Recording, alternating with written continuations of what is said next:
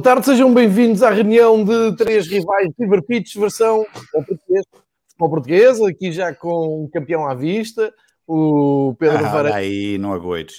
De nós três é o que acredita menos, por fora, porque lá dentro eles já estão a cozinhar a coisa.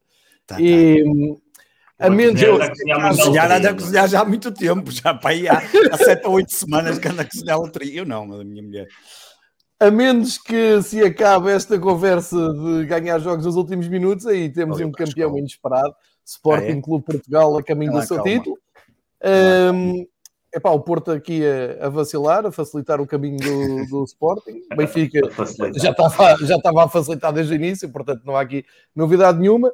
Um, hoje temos um grande tema, além de, da atualidade normal do futebol, o que os meus amigos queiram falar. Pedro Varela uh, em Gaia, o Miguel em Madrid. Juntamos-nos aqui para uh, a terapia, sessão terapêutica da, da semana.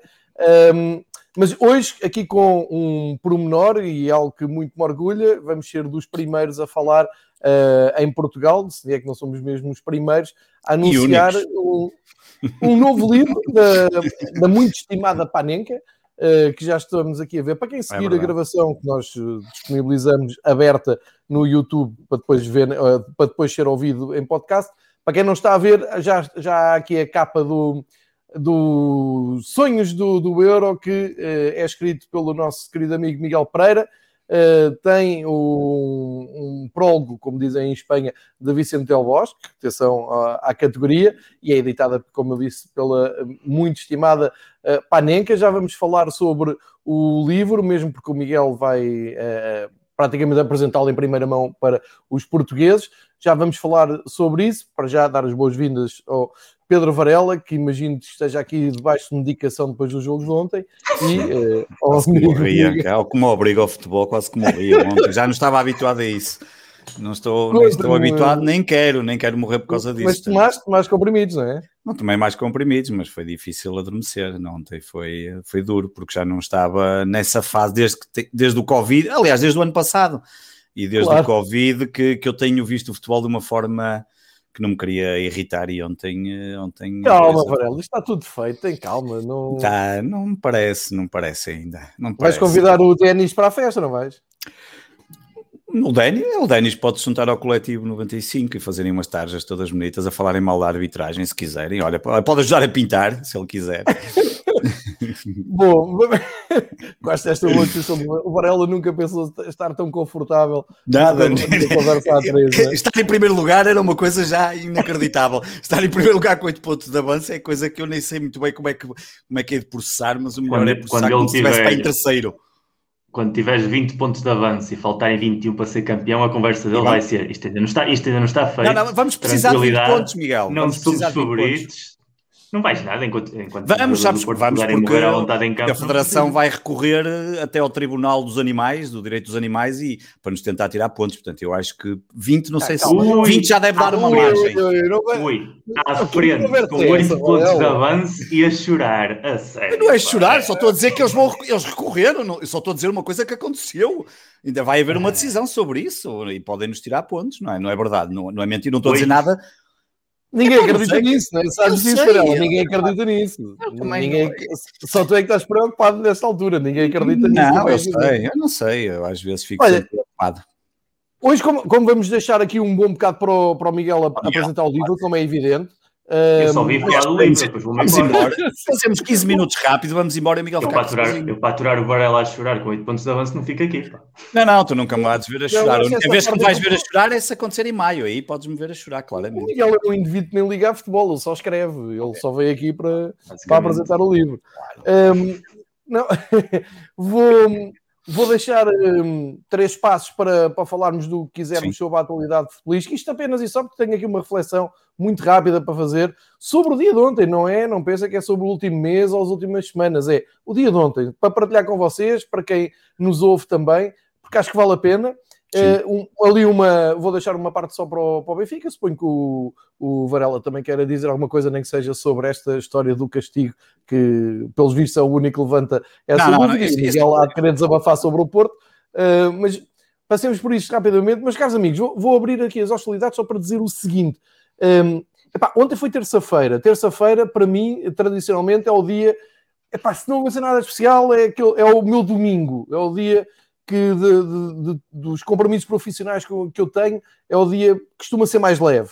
Epá, e dei por mim em casa a pensar no seguinte: terça-feira, vocês sabem, estavam a trabalhar, há teletrabalho, há quem vá às empresas, por aí fora. Epá, o futebol em bar da Liga Portuguesa, espetacular. Tipo, a seguir ao almoço começa um jogo e depois ao fim da tarde outro e depois outro. Às nove da noite entra o Sporting, às onze da noite ainda estava a jogar o Sporting. Pá, fiquei a pensar naquilo assim, pá, mas o que, é que, o, o que é que se passa num país como Portugal para ter futebol em Barda numa terça-feira normal? Quer dizer, não é feriado, não, não era nada, não há férias. Não, há pá, não chega a conclusão nenhuma, não é? Eh, não, não, há, não há razão nenhuma para isso. É uma terça-feira. E mesmo que tenha amigos, agora faço como sabem com o grande Juanjo o, o, o episódio de, de Itália, Itália. Um, com ligação à Espanha, tenho o Marx na Alemanha, uh, tenho alguns seguidores do Brasil, como o meu uh, compincha que fala do futebol holandês, e, quase todos me vieram perguntar assim: mas o que é que se passa em Portugal? Para... Estes jogos são do quê? Isso é de campeonato. Epá, mas como é que são do campeonato? É, e isto responde à pergunta da malta que diz assim: epá, mas eu do Fever Pitch eu só gosto da reunião dos três rivais, eu só gosto é quando vocês vão para lá discutir os três. Porquê é que isso não tem uma data certa? Por isso mesmo. Está aí a resposta. Não pode ser, porque temos de esperar que as equipas joguem, só não temos aqui a falar. Por causa do Varela. Não, não, não é por causa de mim. É por causa não, da Liga. O Sporting é sempre o último a jogar, o Sporting é sempre o último a jogar e depois há sempre o Sporting 160 para gravar. Portanto, nós vimos no final da fila da prioridade do Varela. Isto fica aqui bem claro em direto. Sempre às segundas-feiras às nove e meia, há quatro anos, desde que não joga o Sporting. Certo no jogo Sporting, mas como o Sporting tem jogado alguma vez, gravas à terça é e quando é que nós gravamos? A culpa é do Sporting porque ficou fora das competições europeias, senão não acontecia nada disso, se calhar. Varela, ontem houve futebol o dia todo. Eu sei, ontem, eu sei. Houve futebol o dia todo. Como já tinha havido na sexta-feira, como Exatamente. vai continuar a haver? Esquece. A, a mim pergunta-me assim: é pá, a Alemanha é certinho. É. Porquê? Porque eles jogam ao fim de semana sempre. E de vez em quando lá metem uma jornada a meio da, da semana. De vez em quando. Epá, isto é uma, também, uma também ajudou, ajudou que o campeonato alemão este ano começasse em agosto, mais ou menos dentro do calendário habitual, coisa que aqui começámos o campeonato quando começámos e agora de repente chegámos a meados de fevereiro e começámos a segunda volta, quando é uma coisa que habitualmente na primeira semana de janeiro já estamos na segunda volta. Esse mês e meio de atraso vai fazer falta. Isto para quem não está por dentro, e, e, ah, e há aqui um problema, há uma coisa que me assusta, é que a malta aceita isto já com uma naturalidade. É naturalidade.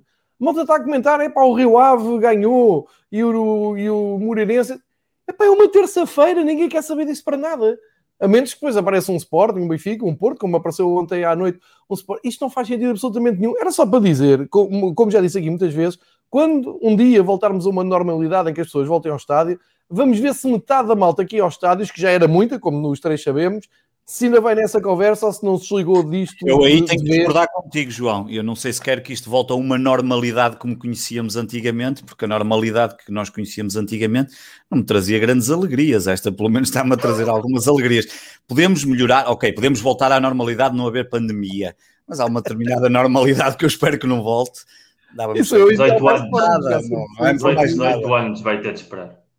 Mas ainda voltando, voltando a esta terça-feira, que hum, em, em, fomos brindados com uma jornada espetacular. Porquê? Porque a Liga Portugal quer. E faço, eh, eu faço questão sempre de lembrar que eh, este presidente, quando chegou, das primeiras entrevistas que deu, é vamos devolver o futebol ao povo, vamos devolver às famílias e vamos fazer horários como deve ser e tal terça-feira, o dia todo de futebol. Muito obrigado, Presidente. Portanto, além de termos isto, temos a meio do dia um comunicado de uma SAD, que é aquela SAD que ficou com o futebol da Bolonenses e que obrigou o Bolonenses a, a refundar-se praticamente, ir para, para as distritais.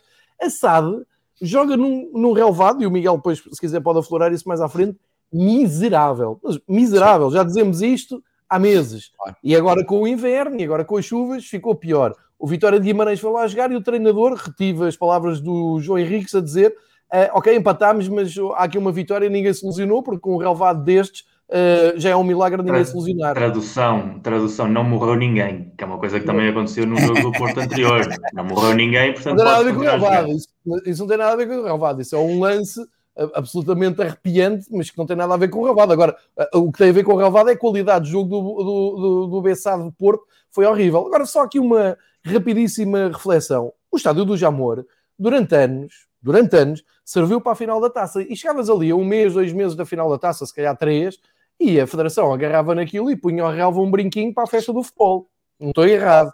De repente, o Bolonenses, Sada, Sada Bolonenses, começa a jogar lá. E tem jogado. Com o relevado melhor ou pior, tem jogado. De repente, há ali uma grande, uh, ostensivamente, uma vontade de deixar o Jamor ao, ao abandono e para aparecer estes comentários assim, epá, estava a ver imagens de Abessado com não sei quem e havia árvores no meio das bancadas e erva e o relvado toma miséria. Epá, a Federação devia ter vergonha. E o que é que acontece? Aparece a Federação a dizer, não, temos nada a ver com isso. Isso é do IPDJ. E um gajo fica a pensar, IPDJ? Isso é de, daquele, não é? Daquela malta que passa a vida a falar do cartão da adepto e interditar estádios e não sei o quê, que agora não permites, como os estádios estão estão fechados, não, não dá para andar a ameaçar. Epá, é, é, tudo muito mau, porque a Federação, quando quer, quando quer lá fazer a taça, portanto, também não faz, não sei se isto não é um truque para quando chegarmos ali à final da taça, que já vamos jogar as meias finais, virem dizer: é pá, não dá, o Jamor está ali num estado lastimável, tudo horrível, estão uh, a degradar uh, um dos grandes palcos do futebol português à frente. E passado um pouco, ouço o presidente essa a dizer assim: não, não, a gente vai ficar no Jamor e jogamos até ao fim da temporada no Jamor, porque eu é que sei, jogamos. Uma hora depois, resultado da vistoria, vistoria reparem como isto está tudo certo, vistoria da Liga, a meio da época lembraram-se de ver como é que está aquele relvado. Não, não dava para ver em casa na televisão, foram lá. E o que é que concluíram? Não dá, está interdito o relvado. E o que é que o Vitória de Guimarães há a dizer sobre isto? O Futebol Clube do Porto e as outras equipas todas que lá foram eu reclamar, até agora. três pontos, perda três pontos para o Belenense já. Epá, já nada me espanta, já nada me espanta, que depois cada um faz o que quiser. Eu só pergunto é o que é que vai na cabeça dos jogadores que eu vejo assim, então mas está interditado, mas como assim? Interdito porquê? Porque a Liga foi fazer uma vistoria. Então não deviam ter feito antes? Enfim. Mas o senhor disse que não, que jogavam na mesma, vai a Liga, não, acaba-se com aquilo, então vão jogar para Mafra. Paga a, a, paga a Liga para, para irem jogar para Mafra. Porreiro. Entretanto, há rumores que esta Bessade quer jogar em Grândola. Grândola, em Grândola. Comporta. Ah, e, a pergunta, e a pergunta é: porquê é que paga Agora, a Liga que vão jogar a Mafra? Porquê é que paga a Liga? Ou seja, a responsabilidade do Code City é pagar onde joga, se não, se não tem estádio próprio, o problema é deles. A Federação não tem nada a ver com isso, a Liga não tem nada a ver com isso. Claro. E, e é, como muito vão jogar para a cidade do futebol, arranjem, não, arranjem uma claro, como é evidente, cidade do Claro. ali ao como, lado, como a final, oh, Miguel, como a final da taça devia ser na cidade do futebol. Não há público, é indiferente. Claro. Só é preciso um, uma, um relevado e umas balizas e, e condições. Uh, vou continuar aqui a desenrolar porque epá, isto é muito difícil de explicar a um italiano, um espanhol, um alemão. Vou desabafar aqui só mais um bocadinho. Associação Nacional de Treinadores de Futebol. Espetáculo da associação! Presidida por Zé Pereira. Zé Pereira deve ter feito o quarto nível da UEFA todos os dias, imagino. Mas é presidente da Associação Nacional de Treinadores de Futebol. É para indignados comunicado, um português horrível, só para dizer, é pá, para os árbitros deixarem em paz os treinadores, coitadinhos, pá, que têm que viver o jogo. Queridos amigos. Não, pior ainda. Os árbitros deixem em paz os treinadores que insultam os árbitros por tomar decisões, porque têm o direito de insultar os árbitros, porque estão debaixo de grandíssima pressão e, Obrigado. portanto, todas as suas ações no terreno de jogo têm uma justificação moral que vai mais além do insulto. Ponto. O comunicado Obrigado, é tão mau que eu nem li comunicado. Obrigado por é isso. Horrível. Estavas a ler o 11 do Sporting, normal. O ex não, não, pá, não, não tenho paixão para essas. A, a, pressão em Inglaterra deve ser muito menor do que na Liga Nós, não é? A Premier League não deve ter pressão nenhuma, porque pá, eu, é raro o jogo que eu estou a ver do campeonato inglês e que vejo os bancos das duas equipas, tudo em pé, tudo a apontar e a gesticular e ouvir-se, agora ouve-se tudo, tudo a insultar-se uns aos outros. Pá, não vejo isto em Inglaterra, não vejo em, em Espanha. Sim. Epá, está bem, vês o Mourinho e se calhar vês o Klopp também, se for preciso. Bem, vês um. Não vês, o que eu estou a dizer é o espetáculo que se assiste nos bancos suplentes de quase todos os clubes, não deixa aqui ninguém de fora, nem, nem para meio nenhum, é vergonhoso. Aquilo para. Se estiveres a ver a bola com um puto ao lado, o puto vai olhar para aquilo e vai pensar assim: ah, mas é assim que se reage. É assim que se eu estiver no banco eu posso estar de pé a mandar toda a gente para o alho e para o bugalho e está tudo bem. Eu, eu, eu acho que é é, é, o banco a fazer o papel dos adeptos que não estão, ou seja, como nós aqui já vimos muitas vezes, houve, houve, houve, muitas reportagens já que disseram, inclusive, que depois da pandemia, desde que não há adeptos, que se verificou que as decisões arbitrais mudaram quando jogam em determinados Sim, estádios, claro, claro, porque o peso dos adeptos condicionava muitíssimo algumas decisões, sobretudo quando jogavam em estádios de equipas grandes, e ao não haver esse condicionamento, as decisões que eles tomam são mais refletidas e, portanto, são mais equânimes, digamos assim. E os bancos o que estão a fazer é precisamente o papel dos adeptos. Vamos gritar, vamos pressionar, não somos 30 mil, não somos 50 mil, não somos 60 mil, mas vamos aqui, no meio do silêncio, fazer o maior barulho possível em qualquer lance, para criar o condicionamento mental na equipa de arbitragem básico. Há uma explicação, Miguel, mas quando há público eu vejo a mesma coisa. E como sabes, eh, muitas vezes estou mas, bem mas não era notícia. Epá, mas eu não era acho... notícia. É uma... Pois não, pois, exatamente. E não ninguém ouvia. Ninguém ouvia. Tu vias, tu que estavas lá, tu que estavas no estádio, e eu vi muitos jogos nas antas atrás do banco de suplentes e vi isso perfeitamente, tanto do banco de suplentes local como visitante, mas era abafado pelo ruído do estádio em geral. Claro, e claro. nas transmissões claro. televisivas, como abrem e fecham os microfones, aquilo era perfeitamente controlável, mas agora que está tudo a nu, tudo fica exposto. Ou seja, o que a Associação Nacional de Treinadores de Futebol devia fazer um comunicado a dizer assim: meus amigos treinadores e adjuntos e wannabes e suplentes que estejam com os treinadores assim, pá, tenham um juízo, tenham um juízo, acabem com isto, tem que se acabar com isto. Não é, não é isto, quer dizer, não, o que está mal não é expulsar treinadores, o que está mal é eles estarem de pé com os seus adjuntos e os analistas e, e os suplentes e aquilo parece que tem molas quando o árbitro apita e quando as coisas estão a correr mal. A linguagem que usam, pá, tudo bem, a linguagem de futebol, não, não, aí nada contra, mas tem que se lembrar que agora está toda, toda a gente a ouvir. E portanto, eu, eu não posso achar que é normal estar a, a, ver um jogo de futebol e estar a ouvir em fundo um treinador a chamar filho deste, filho daquele ao árbitro, não faz sentido nenhum, desculpa lá. Eu em relação a isso, eu, em relação a isso, deixo para o comunicado do Sporting em 2019 que diz que a Associação Nacional de Treinadores de Futebol não é uma ordem profissional, é um sindicato. Apá, e quando é um sindicato, é, aquilo vale pouco, vale zero. É, Claro, claro. É, vale, é, é, uma, é, uma, miséria e isto mostra bem como é, que, como é que o futebol é. Isto que tu dizes é, é um bom exemplo que tu dás, que mostra como é que, como é que é, vamos bater sempre à mesma tecla. A organização do futebol em Portugal, se nós fôssemos racionais os três, epá, nós acabávamos já com o Fever Pitch hoje e não ligávamos mais a nada de futebol nacional, porque não, racionalmente não faz sentido Totalmente a eh, favor. suportar. É? Totalmente a favor, não estou aqui para taturar até maio. Totalmente a favor. Não, não, não, isso é outra coisa, isso é o lado irracional, obviamente, mas é, é, é, é a forma como é organizado o futebol em Portugal é tão, às vezes é tão amador. Um, vimos ainda recentemente, outra vez, a diretora da Liga a falar, não sei, agora foi outro assunto qualquer que o Sporting, já não me recordo, já, já nem liga aquilo, mas é, é tão amador a forma como as coisas estão feitas. E depois o, o Proença, na primeira vez, quando tomou conta do, do cargo e não sei o que mais, deu a ideia que estas coisas iam ser todas, todas muito profissionais, tudo muito coisa, e, mas nós chegamos aqui e vivemos, pá, já lutamos aqui para vários casos, desde o Covid, as questões dos testes, de como é que ia acontecer quando as equipas sofressem na pele, pá, e todos os dias nós trazemos, todos os dias não, todas as semanas trazemos um, episódios desses, e é, é, absolutamente miserável, isto leva-nos a um ponto que não, que não dá, eu, eu, a sorte é que, obviamente, um, não depende deles para o futebol ter algum sucesso, digamos assim, e, porque, e obviamente porque o futebol tem muito sucesso, porque, porque é o desporto que é, porque, porque se fosse uma outra, um outro tipo de desporto qualquer, isto já tinha sido, já claro, tinha acabado. Não há sucesso apesar destas organizações. Sim, exatamente, só tem, e só tem sucesso exatamente. Porque existem três clubes grandes, muitos outros clubes claro. que fazem, obviamente, as delícias dos seus adeptos e que deviam de ser mais, infelizmente, mas nós sabemos que Portugal é, obviamente, um, um país de, de, de adeptos de, dos três grandes, no, em grande escala. Vitórias e vitórias, já falamos até, de, até disso, exatamente, vitórias sofridas aos 93 minutos, marcadas pelo gol pelo capitão, um, mas, mas a verdade é que se não fosse, se não fosse isso, isto, isto só punha à nu a vergonha que é, e isto já tinha tudo acabado e já tinha começado, era do zero, porque mais valia. Neste caso, tu estás a falar da Liga, a Liga assiste a tudo isto sempre naquele nada, silêncio sem, maravilhoso. Sem dizer nada. A Liga devia ser a, primeira, como organização da prova, claro. é porque isto, acontece, isto que eu estou a dizer nos bancos acontece nos jogos da Liga Portugal, nos jogos da segunda Divisão, nos jogos da Taça da Liga, viu-se na Taça da Liga, no Sporting Porto, no Benfica Braga, viu-se, eh, até foi falado na SIC, maneira eh, absolutamente anormal como os bancos eh, se manifestavam. É na Taça Portugal, portanto isto é, da, é problema da Liga Portugal, é problema da Federação, não é problema claro. meu. Eles é que têm que eu acho, se, eu acho que é um problema também do IPDJ, se calhar um pouquinho mais grave que o cartão de adepto.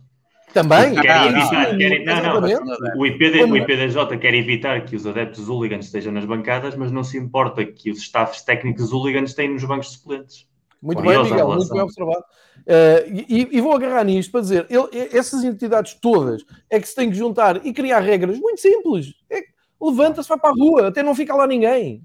É mesmo assim, os árbitros. Eu vi uh, comentários dizer: ah, agora não se pode dizer nada, o Carvalhal a queixar-se, é pá, não, não devia me ter expulsado. Devia, devia. Devia, tudo o que passa ao limite vai para a rua.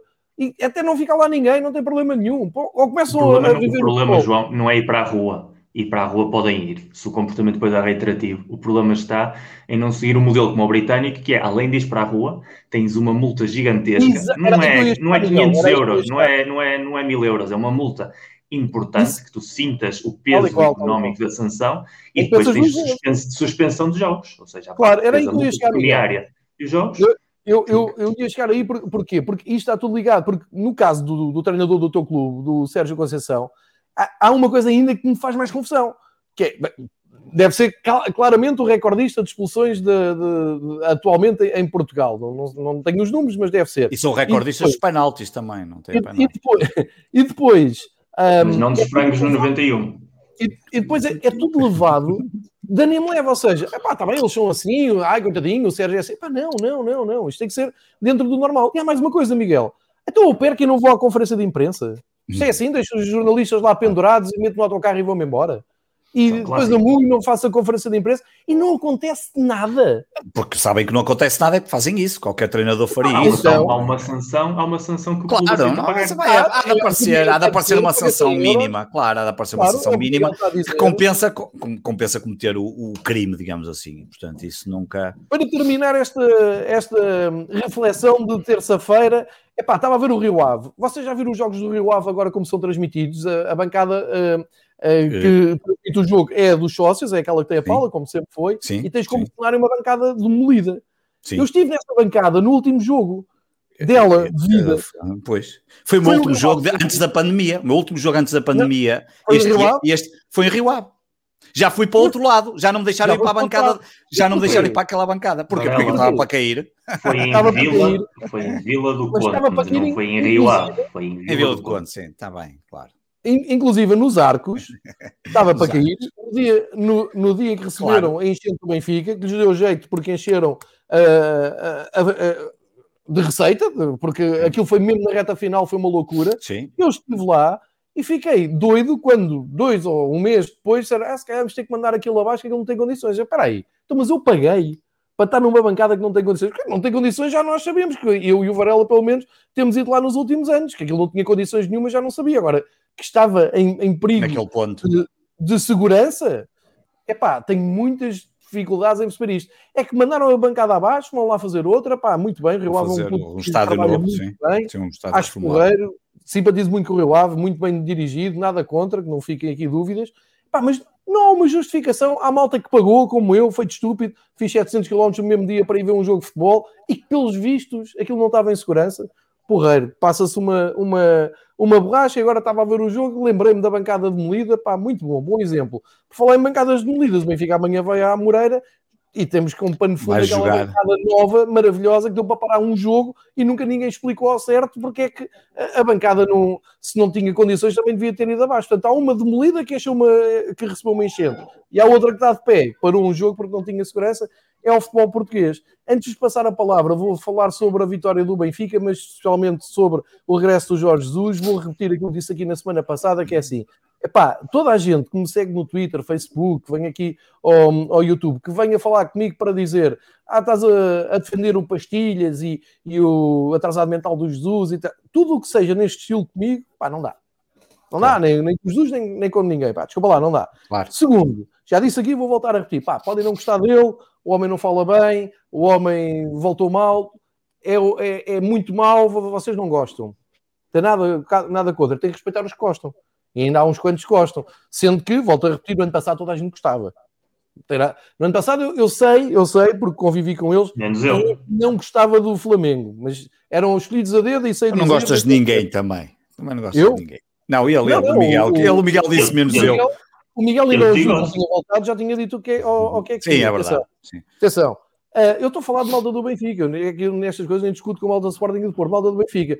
Pá, gozar com, com o treinador do Benfica, porque ele vem dizer que isto não é uma gripezinha, não sei o quê. Ah, está bem, mas ele quando veio disse já passou por isto no Brasil e não sei o quê. Pá, o homem tem 66 anos, teve que receber oxigênio, teve quase a ser internado.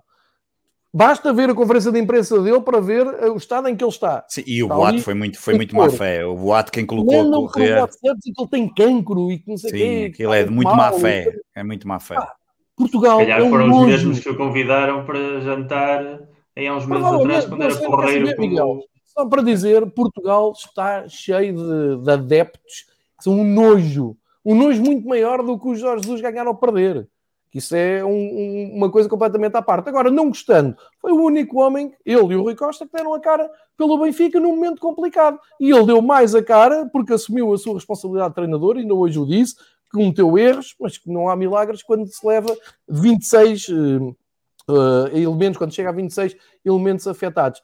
Eu não vou discutir se o Covid é ou não a causa disto tudo, vou é discutir o seguinte: o Benfica nunca, nunca se escusou de jogar por causa de Covid, nunca um, arranjou desculpas de derrotas em cima do Covid, pediu para adiar um jogo a um clube que já tinha adiado com o Vitória de Guimarães por muito menos. Esse clube não quis, foi o Nacional da Madeira, fica registado, mas o Benfica nunca vi eu, pelo menos, desculpas a dizer que perdeu ou deixou de ganhar por causa do Covid. Agora, o Jorge Jesus vem desabafar, epá, o seu estilo, da melhor maneira dele, só uma coisa que eu digo, epá, tem que respeitar.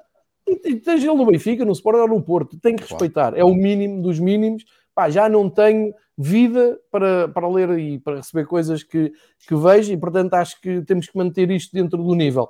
De resto, é, é, é, é, ter esperança que, que o Mister esteja. Ele está mais confiante do que eu, isso posso dizer. Sim, está mais isso motivado. para perceber.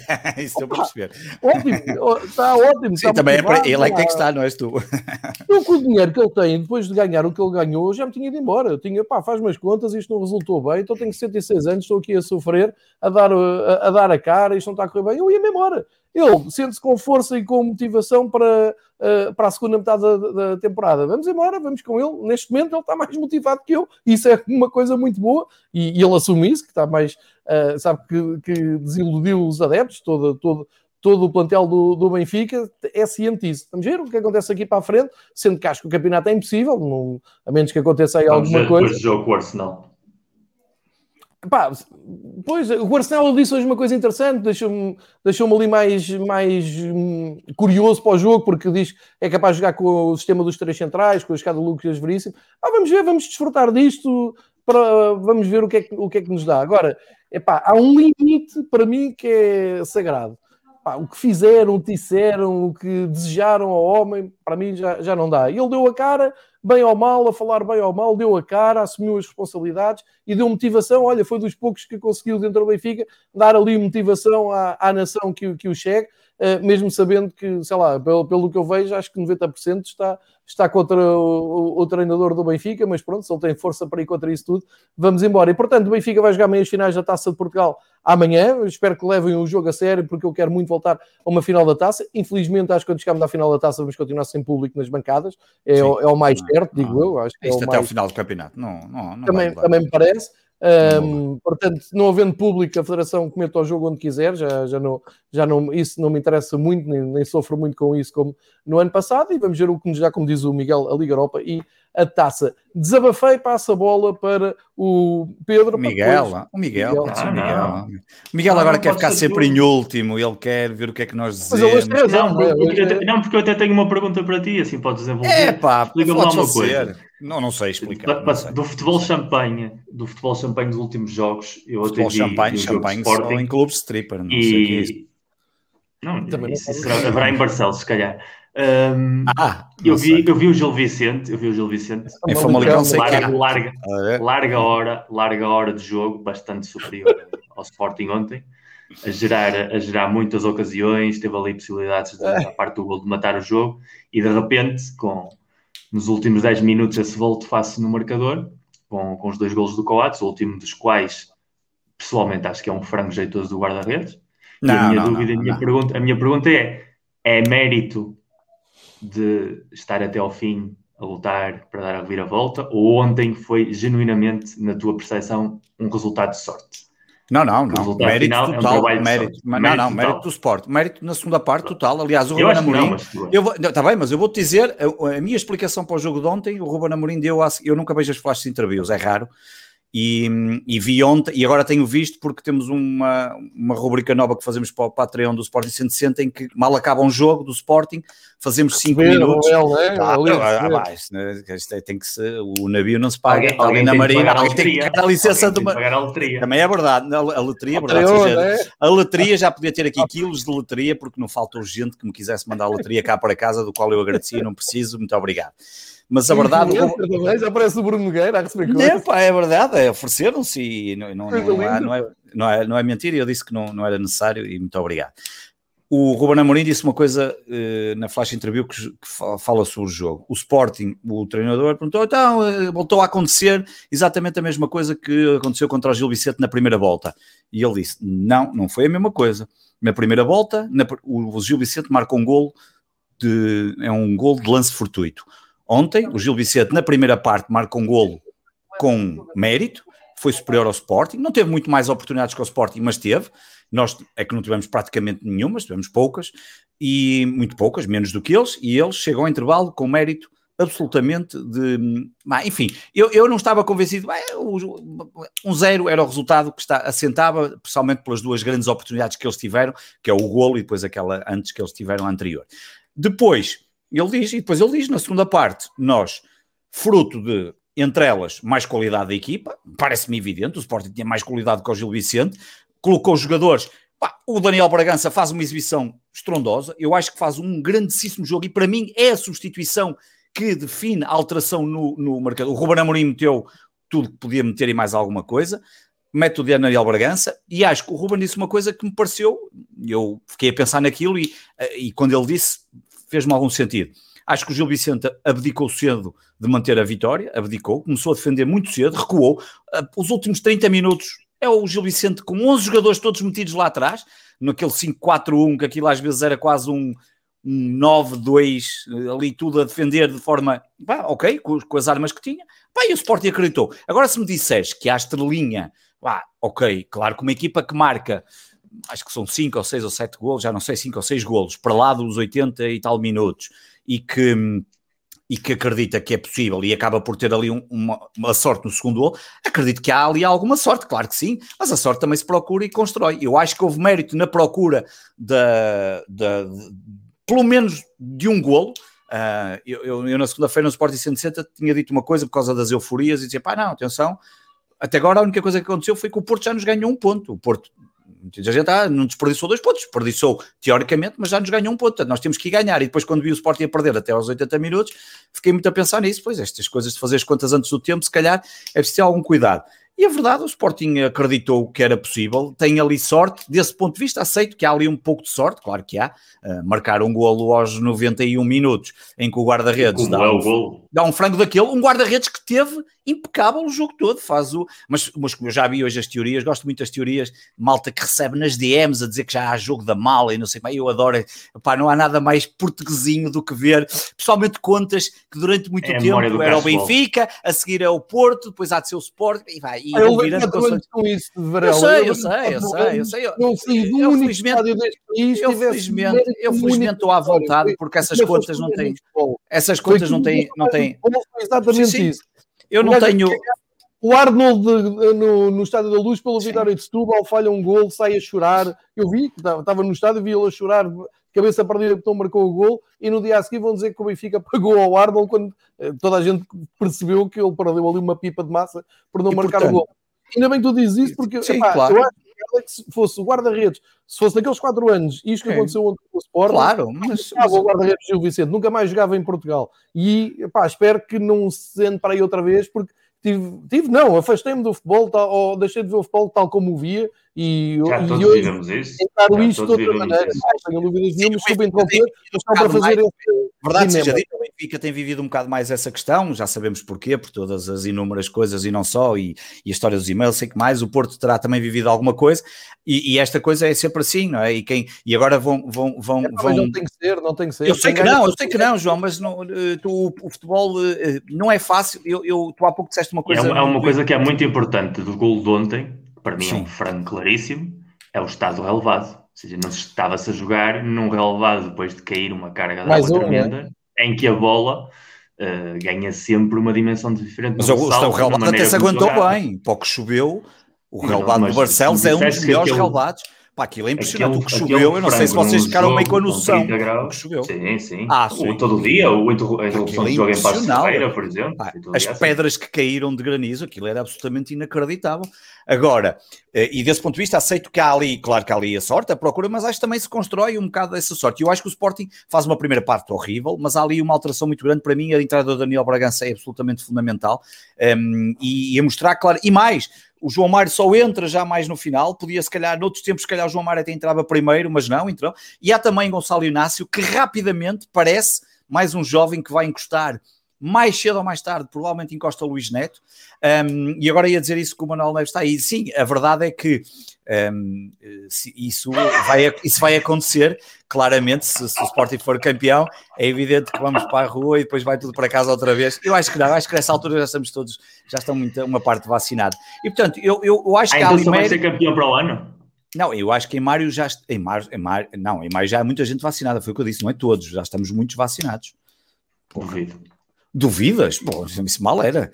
Mas vamos já buscar fazer as contas, não é difícil, quer dizer, né? ainda hoje o Porto inaugurou um, um, um, o primeiro, o Porto é o primeiro piloto em que vão passar a vacinar duas mil pessoas por dia, eu, eu diria que há de entrar aqui num ritmo que a coisa, é pá, no mínimo, mas eu acho que as coisas já estão a melhorar, eu sinceramente acho que não vai dar para festejar independentemente de quem for campeão, acho que as coisas, quer dizer, vai sempre haver malucos nas ruas. Eu acho que seria uma falta claro. de respeito enorme, ganhe quem Sim.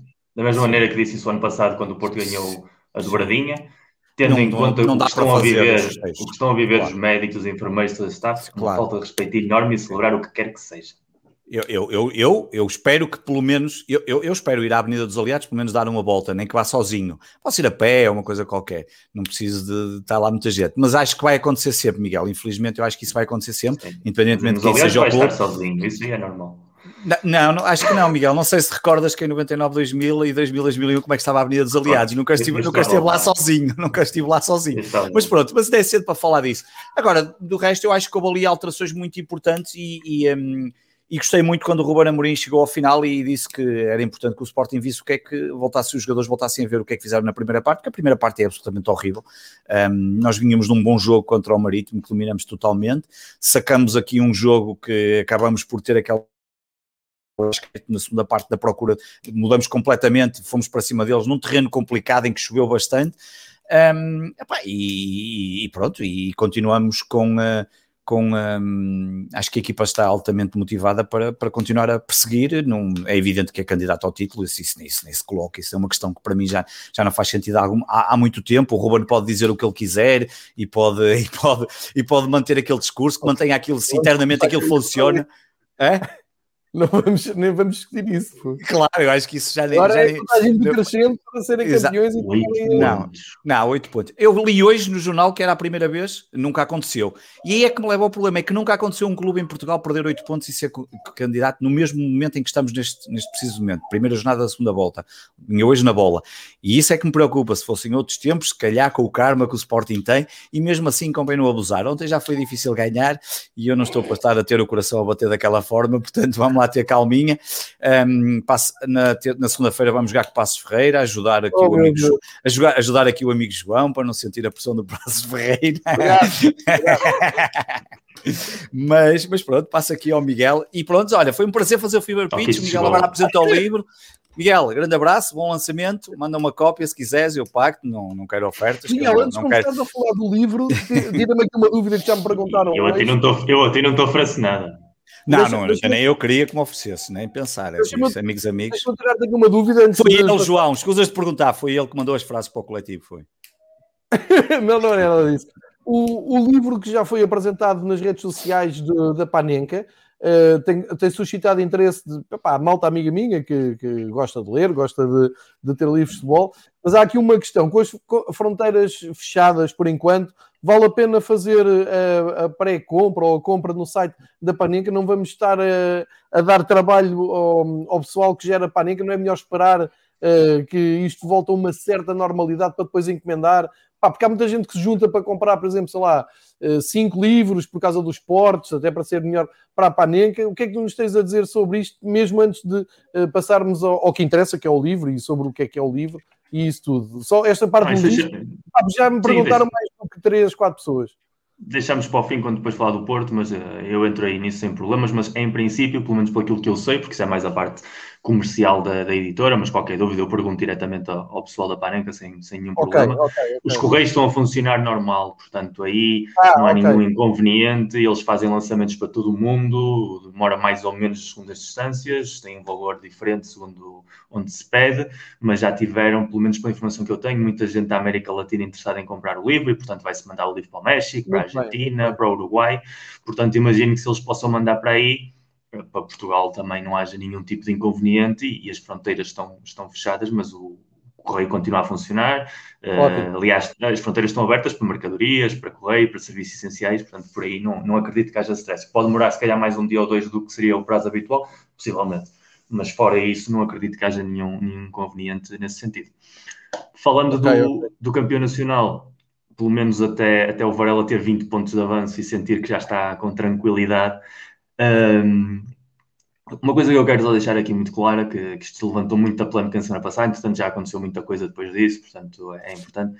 A coisa mais bonita do Pitch, para mim, que estamos a fazer isto já desde junho, é que ninguém aqui vem defender o seu clube. Não é preciso. Ninguém aqui está pago, ninguém aqui tem cartilha, todos temos opinião, todos gostamos de uma coisas e não gostamos de outras, todos estamos a favor de certas decisões e contra de outras. Estamos aqui para conversar entre amigos. E uma conversa entre amigos, bem disposta, em que cada um se ri das suas desgraças e das alheias e, e, e partilha, e como diz o João muitas aqui, faz terapia de grupo. Não há aqui bandeiras, não há aqui defesas à ultrança, nem há aqui nada uh, falso. Somos o mais genuínos que podemos ser quando alguém está aqui que quer que o seu clube ganhe o máximo de jogos, eh, isso não significa que esteja sempre de acordo com o que faz o clube, mas ao mesmo tempo também não significa eh, ser tomado por lorpa. E, e quando sente, e isso é uma expressão muito portuguesa, quando sente que o seu clube, pelo motivo A, B, C ou D, está a ser prejudicado, tem todo o direito de dizer Seja o João achar que o Benfica está a ser, seja o Varela achar que o Sporting está a ser, seja eu achar que o, que o Porto está a ser. Da mesma maneira, quando sentimos que há pressão da comunicação social, ou que é, como o João acabou de dizer, tratamento uh, fora de, dos limites do, da moral humana com uma personalidade, neste caso o treinador, no caso do Varela, os problemas uh, de tesouraria do Sporting, o que é que podia levar, a história da, da Alcochete, tudo isso. Tudo isso entra no jogo, mas entra no jogo de uma maneira uh, divertida, de equilíbrio. E, portanto, Uh, eu tenho todo o direito do mundo de expressar nas minhas redes que são minhas, por isso a minha opinião é a minha, o que me bem me apetecer em qualquer momento de um jogo do meu clube, sem que isso entre em conflito com a diversão que temos aqui os três e que nos rimos muitíssimo os três de toda essa realidade sobre aquilo que achamos do nosso futebol, do nosso clube e dos clubes alheios. Portanto, isso para começar, como disclaimer. Depois, uh, foi uma semana absolutamente terrível para o Foco do Porto em todos os sentidos e foi uma semana terrível a nível de resultados. Perdemos 4 pontos uh, para o Sporting, não há outra forma de dizer. Perdemos 4 pontos em grande parte por culpa própria. O Porto jogou muito mal no Jamor. Uh, o João já disse aqui, é muito difícil jogar bem no Jamor, para começar. Com um batatal daquele estilo, com uma equipa treinada pelo Petit, que é provavelmente o treinador do mundo que melhor saberia aproveitar aquele batatal a seu favor ia ser muito complicado, mas o Porto conseguiu fazer com que a coisa fosse mais complicada ainda, da forma praticamente ineficaz com que jogou. E isso, obviamente, é ajudar. Em Braga, o Porto, mais uma vez, foi incapaz de transformar o que me parecia uma clara superioridade, até o momento 2-0, numa vitória clara, porque é uma equipa que tem muitíssimos problemas em controlar o jogo, em ter posse de bola, em controlar os ritmos de jogo e que tem muito do seu treinador no sentido de emocionalmente deixa-se demasiado levar pelo peso da situação. A partir do momento em que o Porto passa a jogar com 10, até esse momento é claramente dominador em todos os registros, uh, vem-se abaixo, vem-se abaixo emocionalmente, recua linhas, oferece-se uh, à investida normal do Braga, que vê que está a jogar com superioridade numérica e que, portanto, vai ter espaço que pode aproveitar Carvalhal foi muito inteligente na forma como mexeu na equipa, abriu muitíssimo o campo, explorou muitíssimo os problemas crónicos do Porto nas, nas faixas laterais. Os dois golos saíram precisamente nessa situação. E a partir daí, o Porto pôs-se a jeito, como se costuma dizer, e não teve, não há aí nada a apontar eh, na perda dos pontos.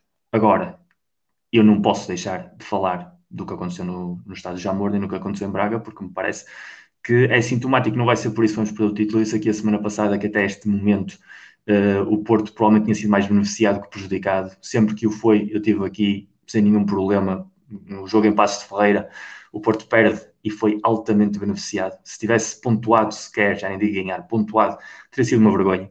O jogo que o Porto teve também na altura, creio que foi uh, com o Marítimo, também teve vários lances a favor, incluindo o penalti, que depois também não serviu absolutamente para nada no resultado, mas mais uma vez foi um lance uh, claramente a favor do Porto, e quando há arbitragens a favor do Porto, eu estou aqui para dizer todas as semanas. Agora, o que se, vi, o que se viu no, no estádio do Jamor, a mim supera-me, porque o VAR tem de existir para alguma coisa, e sobretudo o bom senso, o senso comum tem de existir para alguma coisa. E se tem um jogador inconsciente inconsciente, ou seja, não é um jogador que está a fazer fita, não é um jogador que está agarrado à cabeça e depois vemos no replay que levou nas costas, ou seja, um jogador que está inconsciente no chão, numa jogada de máximo risco, o que tem de haver é bom senso. E eu em nenhum momento disse, ou acredito, que o guarda-redes do Belenense, ou do Cold City, ou do Lençado, como quiserem chamar a nível oficial, que irá agredir qualquer jogador, qualquer colega, porque eu acho que já passámos esses tempos. Nós vivemos esses tempos. Nós os três estivemos em campos de futebol onde se via claramente que havia jogadores que estavam no terreno de jogo para lesionar rivais. Eu vi isso com os jogadores do Porto, com outros jogadores, vi isso dos jogadores de outras equipas com os jogadores do Porto e vocês também seguramente com os vossos viram. Portanto, nós vivemos essa época. Eu acho que nesta altura já não existe isso, ou é, ou é muito raro que possamos ver num campo de futebol jogadores que têm essa má vontade no terreno de jogo, que façam uma jogada estilo Roy Keane com o pai do Haaland, que entra ali claramente para matar. Agora, isso não faz com que seja uma jogada perigosa. E o jogo perigoso tem uma penalização. A saída do guarda-redes do Cold City, neste caso, foi uma saída em falso, uh, arriscado. Os guarda-redes vivem na linha do risco, isso é habitual, mas não está na pequena área, sai com os braços estirados e acerta no jogador. Falta. Ponto se essa falta, se essa mesma jogada tivesse sido no meio campo, é a típica faltinha que se apita constantemente. Com o jogo parado, bola ao ar, falta, como vocês queiram. Como gera lance de grande penalidade, há sempre medo por parte do árbitro, e isso joga o Porto, joga o Benfica, joga o Sporting, Manchester United, Manchester City, tomar decisões em lances polémicos. Agora, o que não pode estar é o VAR. Supostamente é uma entidade independente uh, que está ali para ajudar o árbitro em lances em que ele próprio tenha dúvidas, ou tenha confusão, ou não tenha visto, a, a tomar uma decisão que contraria as imagens, porque as imagens em nenhum momento dizem que não há um contacto violento entre o guarda-redes e o jogador do Porto, Nanu. A interpretação posterior a esse contacto é que faz com que seja assinalada falta. Se começamos a entrar no meio da interpretação, quando o jogador está inconsciente no chão, então aí, sinceramente, não há muito mais a dizer e muito mais a resumir. O Porto teria ganho esse jogo se tivesse assinado esse penalti, não faço a menor ideia, porque o Porto em penaltis nem sequer é propriamente uma das equipas mais eficazes do mundo e este ano tivemos vários a nosso favor. Uh, que tínhamos vários a favor não quer dizer que não tenham sido todos bem apitados, seguramente. Uh, não me lembro de ter havido um penalti mais escandaloso que os outros. É verdade que o Benfica este ano não tem penaltis a favor que eu saiba até agora. O Sporting creio que tem dois, se não estou em erro, algo assim. Ou seja, é, três números... para o Braga, acho que é três para o Braga, dois para o Sporting. Dois para o Sporting, zero para o Benfica, Benfica e nove para o Porto, não é? É assim uma coisa, é assim qualquer coisa. Agora, uh, para mim esse lance é muito grave, mas mais grave ainda do que esse lance, que é muito triste e felizmente as consequências físicas ao Nanu não vão ser tantas como aquelas que eu achava quando estava a ver aquilo e via a ambulância e via os jogadores do Porto a chorar e via ali que a coisa podia ser muito feia, porque eu lembro de estar a ver televisão quando caiu o Fer e lembro-me de ver uh, jogadores saírem de campo com lesões muito graves. Uh, o que me parece alucinante é ter visto em direto vários comentários, porque eu estava a ver através da, da Sport TV, e depois de ter visto nas redes sociais e ter lido depois na minha comunicação, quando Sérgio Conceição entra em campo aos gritos a pedir uma ambulância, tinham dito que está a pedir penalti. Porque eu não sou fã do Sérgio Conceição. Toda a gente sabe que eu não sou fã do Sérgio Conceição, sabem aqui no Fever Pitch, sabem quem me segue e sabem que para mim não é propriamente um exemplo, praticamente nada. Mas transformar, pedir uma ambulância, um jogador que está inconsciente e a ambulância ainda demorou o seu tempo, eu não sei qual é o protocolo, mas não sei se vocês terão conta entre o tempo em que cai ao chão, que se assinala o jogo parado e que se vê claramente que ele não está consciente até que chega a ambulância, ainda há ali uma margem de tempo jeitosa. Que uma pessoa esteja a pedir a ambulância para um profissional, jogador seu, ou mesmo que fosse jogador contrário, e que se transforma narrativa para pedir penalti, isso claramente é muito triste. É muito triste porque é criar um, outra vez reforçar um estereótipo, e isso a organização ajuda-se a si próprio muitíssimas vezes, na forma como está no terreno de jogo, e depois viu-se no jogo do Braga isso também, mas é claramente entrar numa dinâmica que tu que fazes programas sobre a Liga Espanhola, uh, lembrar o caso que aconteceu com o Gené em Sevilha. O, o Retaf é uma equipa que não joga bonito, mas que tem fama de ser uma equipa extremamente agressiva. Depois vais ver os números e não é assim. Não tem tantos cartões amarelos, não tem tantas faltas, mas tem essa fama. Essa entrada do Gené é uma entrada claramente perigosa, de expulsão, de falta, mas que não é maldosa, porque se percebe claramente que ele vai à bola, mas depois de ir à bola vai à perna do Ocampos, provoca uma lesão gravíssima, de 4 a 6 semanas, e é expulso. É o que tem de acontecer, suspensão de dois jogos, provavelmente, por Exato. causa do lance perigoso, mas aí para, fica. Para, para dizer, que o Miguel está a falar do último jogo entre... Entre um, o Retafe e Sevilha. Sevilha e o Getafe, que o Ocampo está ilusionado, vai perder vários jogos agora daqui para a frente. Entrou o Papo Gomes, que por acaso fez um grande gol até, que foi recrutado na Atalanta, só para contextualizar. O mas o que não pode acontecer é que, é que o Jenny não tenha jogado, uh, ou seja, não possa jogar ontem. Uh, em primeiro lugar, como não há, há, uma posição de despenalização que não existe, mas depois porque o próprio jogador diz que está farto de receber ameaças de morte nas redes sociais por parte da ah, Sevilha. E o treinador do Retafe ontem, depois da derrota com o Real Madrid, disse que os meus jogadores hoje tiveram medo de entrar, os jogadores do Real Madrid, por medo de serem expulsos, porque carregamos com uma fama. E isso é transposição ao que se passou no Jamor, é exatamente a mesma situação. Ali, esse discurso de foi pedir um penalti quando está a pedir uma ambulância é criar uma fama. Certo. Pode ser merecida mais ou menos, mas é criar uma narrativa. E eu para essas narrativas não tenho paciência absolutamente nenhuma. Para esse lodo não tenho paciência absolutamente nenhuma.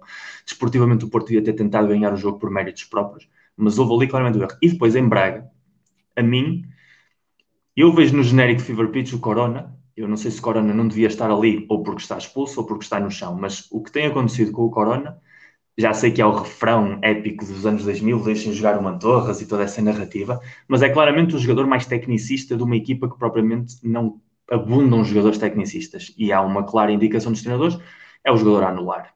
É o jogador a anular e anular dentro das linhas do limite de jogo, faz parte de um jogo de contacto. Tudo bem, pode acontecer, que haja marcações mais ao homem, mas há a questão de marcação ao homem e há a questão da marcação ao homem agressiva, que não é a mesma coisa. Podes jogar em cima de um jogador, tirar-lhe a bola, estar a pressionar, ser a sua sombra, mas isso não implicar tirá-lo constantemente para o chão, porque isso ia trazer uma penalização. No caso do jogo com o Braga, o Corona não só foi vítima de várias entradas sucessivas, como depois foi expulso. Expulso por uma segunda entrada feia, numa jogada dividida, porque vão os dois jogadores à bola, aí ele corre-lhe pior, mas que vem de um primeiro amarelo que não faz sentido nenhum aos seis minutos de jogo, que é um minuto em que raramente os árbitros dão cartões a nível geral, e que receba o cartão o jogador que mais faltas recebe em todo o jogo. A mim não me entra na cabeça. Sobretudo porque, mais uma vez, uh, o discurso oficial e oficialista uh, institucional é vamos proteger os jogadores com talento, porque somos a liga com talento. A mensagem que a FIFA manda aos árbitros é precisamente essa: uh, proteger os jogadores que fomentam o espetáculo que o jogador que mais fomenta espetáculo de uma das equipas que luta pelo título seja amarelado aos 7 minutos, depois de já ter sofrido duas entradas e que tenha recebido 5 ou 7 depois, automaticamente diz muito. Não é por isso que o Porto perdeu o jogo seguramente, tinha uma vantagem 2-0 cómoda suficiente para gerir, nem vou estar aqui a pôr desculpas, porque não vale a pena, mas esta semana, a nível arbitral com o Porto, foi um desastre absoluto, não é por isso que o Sporting vai ser campeão, o Sporting vai ser campeão por todo o mérito, por tudo aquilo que tem conseguido, com ou sem estrelinha, mas esta semana tenho a sensação, da mesma maneira que até esta semana sempre tinha dito que achava que o Porto ia apanhar o Sporting, que não havia nenhum problema, esta semana fiquei com a sensação de que não vai chegar. Não vai chegar por incapacidade própria, mas também não vai chegar porque a soma sucessiva destes erros não, não ajudam a tapar noites menos boas como aquelas que houve. E se o Porto já perdeu pontos estupidamente por erro próprios, como com o Marítimo e com o Passo Ferreira, nestes dois jogos foi, digamos, um 50-50 e com um Sporting tão implacável como este, vai ser impossível manter esse ritmo. Eu acredito que ganharemos ao Sporting no Dragão, que deixa a diferença em teoria em 5 pontos, o Porto ganhando o, o, confronto direto, mas não acredito que o Sporting perca 5 pontos, tal na dinâmica em que vai. Portanto, eu já, já dou praticamente o título por entregue. Obviamente, com o objetivo é ficar em segundo lugar e ter o primeiro direto à Liga dos Campeões, ganhar a taça de Portugal se puder ser e, e tentar chegar ao final do ano com, com as melhores sensações possíveis. Ponto final. Não vai dar, a Taça Portugal ano não vai dar. Oh, João, deixa-me só responder aqui ao Gonçalo Jesus que ele tinha perguntado e eu esqueci-me de dizer se em relação ao Coates se era a, a, melhor temporada dele e se era o melhor ano. Eu já tinha falado disso aqui num programa anterior ou há dois. Claramente o Coates está no melhor temporada e talvez o facto de ele não ter ao seu lado um, um, jogador que normalmente, provavelmente é melhor do que ele ou tem mais estatuto e assume esse protagonismo, como foi o caso, por exemplo, de Mateo ainda recentemente, acho que o levou para um patamar eh, de, de melhor ano, claramente. Um, até abria a brincadeira entre nós sportinguistas que ele às vezes fazia uns autogolos e enganava-se na baliza, e ele este ano até está a marcar na baliza correta, que ontem marcou dois golos e até os dedicou ao, ao seu amigo que suicidou. Um, e, e, portanto, de, só para deixar essa pergunta, está é claramente, não sei se me faz, ele depois dá aqui dois, faz relembrar eh, André Cruz e Phil Bepp, são dois jogadores completamente diferentes. Não acho que chegue tão próximo da qualidade, não acho que chegue à qualidade do André Cruz, que era um jogador absolutamente fantástico, que entrou encaixou e assim um, um autêntico patrão a todos os níveis, não era só defensivo. O Phil Babb era um excelente, era um bom defesa central, um daqueles centrais que é necessário ter no plantel. Ainda assim, acho o Coates um bocado melhor que o Phil Babb, mas claramente a melhor ano, o melhor ano do, do Coates. Só para a resposta ficar aqui ficada. Deixa-me só, deixa só responder a duas coisas que vi, que vi no chat. Uh, Sim, também temos aí. comentários. Uh, o Sérgio Conceição pede penalti uh, antes de se dar conta, obviamente que o Nano está inconsciente, mas isso, o Sérgio Conceição pede penalti se um jogador uh, espirrar em cima de um jogador do Porto e ele cair ao chão. Isso é como, como, como a maior treinador. parte dos treinadores, como a maior parte dos treinadores de futebol uma maior parte de todos os treinadores de futebol profissional, quando um jogador seu cai ao chão, por motivo que seja, pedem penalti. Agora, quando ele entra em campo, quando ele entra no terreno de jogo, é, ele vai pessoalmente à pequena área e vai claramente a gesticular com os braços, ele está a chamar uma ambulância. Aí não está a pedir penalti nenhum, até porque o jogo já está interrompido há coisa de dois minutos, e aí ele já se dá conta perfeitamente do estado de gravidade em que está o Nano, que não é brincadeira absolutamente nenhuma, porque eu vi muita gente a brincar, e aí uh, eu passei a ter muitos seguidores graças a este programa que são companheiros do Clube do Varela, e eu vi muita gente divertida com uma situação que a mim me parece da maior extrema gravidade. E, e não achei piada absolutamente nenhuma, e, e, esse lodo a que nós referimos muitas vezes a referência uh, também é isso, é... Uh, e aí outra pergunta que diz quem é que são os grandíssimos filhos da puta que eu disse no Twitter, e eu, precisamente, são as pessoas que se alegram porque um jogador esteja inconsciente no chão e não claro. seja marcado um penalti, e são ah, as pessoas que, que acham que, eles, e que, e que são aqueles que acham, são aqueles que acham que, que vale tudo. E eu, eu entendo, entendo que 18 anos sem ganhar um campeonato gera uma tensão que às vezes tem por que sair, porque este ano é o Sporting, porque podia ter sido adeptos do Benfica se fosse o Benfica a lutar pelo título com o Porto, como podia ser adeptos do Boa Vista, como podia ser se o Benfica estivesse a lutar pelo título com o Sporting entre vocês, ou seja, não, não há aqui uma relação direta. É a cultura de futebol português, dos adeptos de vitórias, que saca muitas vezes o pior das pessoas. E isso é triste. E, e, temos o exemplo que não é só português. Vimos o Mike Dean, o árbitro inglês, que disse que não vai evitar a próxima jornada, porque também recebeu várias ameaças de morte. Quando a situação chega a esses termos, apaga. Apaga. Porque essas pessoas não, não valem a pena. Não valem a pena que gravitem. O exemplo que devemos tirar daí é do Suchek, que veio nas redes sociais também dizer para pararem com isso, porque ele até foi o principal visado da, da má interpretação do árbitro, e isto não faz sentido nenhum andar a ameaçar árbitros e famílias. Se me permitem aqui um muito rápido parênteses, que eu prometi a mim próprio que neste projeto não ia perder tempo com isto, mas vocês estão a já falar os dois sobre a situação. Um, epá, isto resolve-se de uma maneira muito simples. O, tanto o Pedro como o Miguel têm redes sociais, neste caso estou a falar do Twitter, um, são redes abertas e só segue quem quiser. O Miguel acaba de dizer que à conta deste projeto recebeu muitos seguidores. Epá, uh, vocês vão à vossa responsabilidade. Eu, eu, eu, eu tive muitos anos para perceber isto, mas as redes sociais funcionam assim. Vocês escolhem quem querem seguir, mas não têm o direito de escolher quem querem ofender. Isso claro. são coisas diferentes e por isso é que as redes sociais depois dão aquela ferramenta claro. uh, muito prática que é o bloquear. Uh, e à conta deste projeto, tive, por exemplo, vários amigos do Varela a dizer porque é que estavam bloqueados. Pá, estavam bloqueados uh, porque. És uma vergonha, pá, és uma vergonha. Eu tenho que porque, dizer. na altura dos mails era absolutamente irrespirável andar no Twitter. E, e digo, e digo, e digo e, isto. Eu digo isto ainda, bem que falas, ainda bem que falas disso, João, porque eu, eu, não tenho cultura de, eu não tenho cultura de bloqueio. Eu não tenho, problema, não tenho problemas nenhums com, com ninguém do Porto ou do Sporting que me siga ao dia 2. Não tenho, não ponho nada que venha alguém. Tenho com muitos benfiquistas, muitos mesmo, muitos, e eh, já o disse aqui e vou, vou repetir. Pá, o, a, a, conta é aberta. Quem quiser segue. Quem não quiser, quem quiser não segue. Não segue. Mas quem quiser seguir não tem o direito de passar a vida a ofender, a fazer claro. ironia e por isso depois ou acabam bloqueados ou, ou, por aí fora. Redes sociais, É uma bolha. Aquilo não, interessa, não, não vale nada. as pessoas pensam que tem uma importância que não tem. Por isso, eu faço sempre este apelo. O Fibra Pitch serve exatamente para isso, para nós falarmos aqui, darmos a cara, falarmos de cara a cara, falarmos, eh, darmos as nossas opiniões um de cada um. E, sinceramente, qualquer um dos três estamos nas tintas para o que é que as pessoas depois dizem, o que é que vão dizer para os grupos do WhatsApp, para as teorias da conspiração não estou nem aí. Pá, façam os vossos programas, façam as vossas colunas de opinião, porque eu não estou nem aí. Pá, não quero seguir, seguir o Miguel. Sentem que, que o Miguel não está a ser justo, não está a ser coerente, o que quiserem. É pá, unfollow antes que ele bloqueie. Eu digo que eu já não tenho os problemas do Miguel nem do Pedro, que eu já não, já não dou para esse contributo. Mas estamos aqui é para falar de coisas positivas como o livro do Miguel. E acho que o Miguel não, não espera, dizer... espera, espera, dá-me só um segundinho, porque isso que disse, e ainda mais falaste dos mails e parece-me bem, porque enlaça muito bem com isso. Eu tenho pouca cultura do bloqueio, porque a mim dá muitíssima preguiça. E eu, eu, raramente dou importância. Eu sou muito Aliás, eu, eu, tenho um sentido de humor que, que, vocês já viram que muitas vezes eu, eu faço retweet a tweets de insultos que precisamente é para expor a estupidez humana, ou seja, quando tu perdes o teu tempo em claro. insultar quem quer que seja, pelo motivo que seja, numa rede social, onde essa pessoa te deixa insultar, porque se o perfil é aberto, se não tem aquele cadeadozinho, automaticamente já te está a abrir a porta e não te bloqueou, que achas que és o maior do teu bairro por ir insultar nesse preciso momento, força. É, é, é uma decisão pura e exclusivamente tua, e então muitas vezes a mim diverte-me fazer isso. E como te passa contigo, dos, dos, poucos bloqueios que tenho, quase sempre são no meu clube, porque acham que têm o direito, por ser no meu clube, de, de mandarem nas minhas opiniões, ou pelo menos de, de passarem fatura.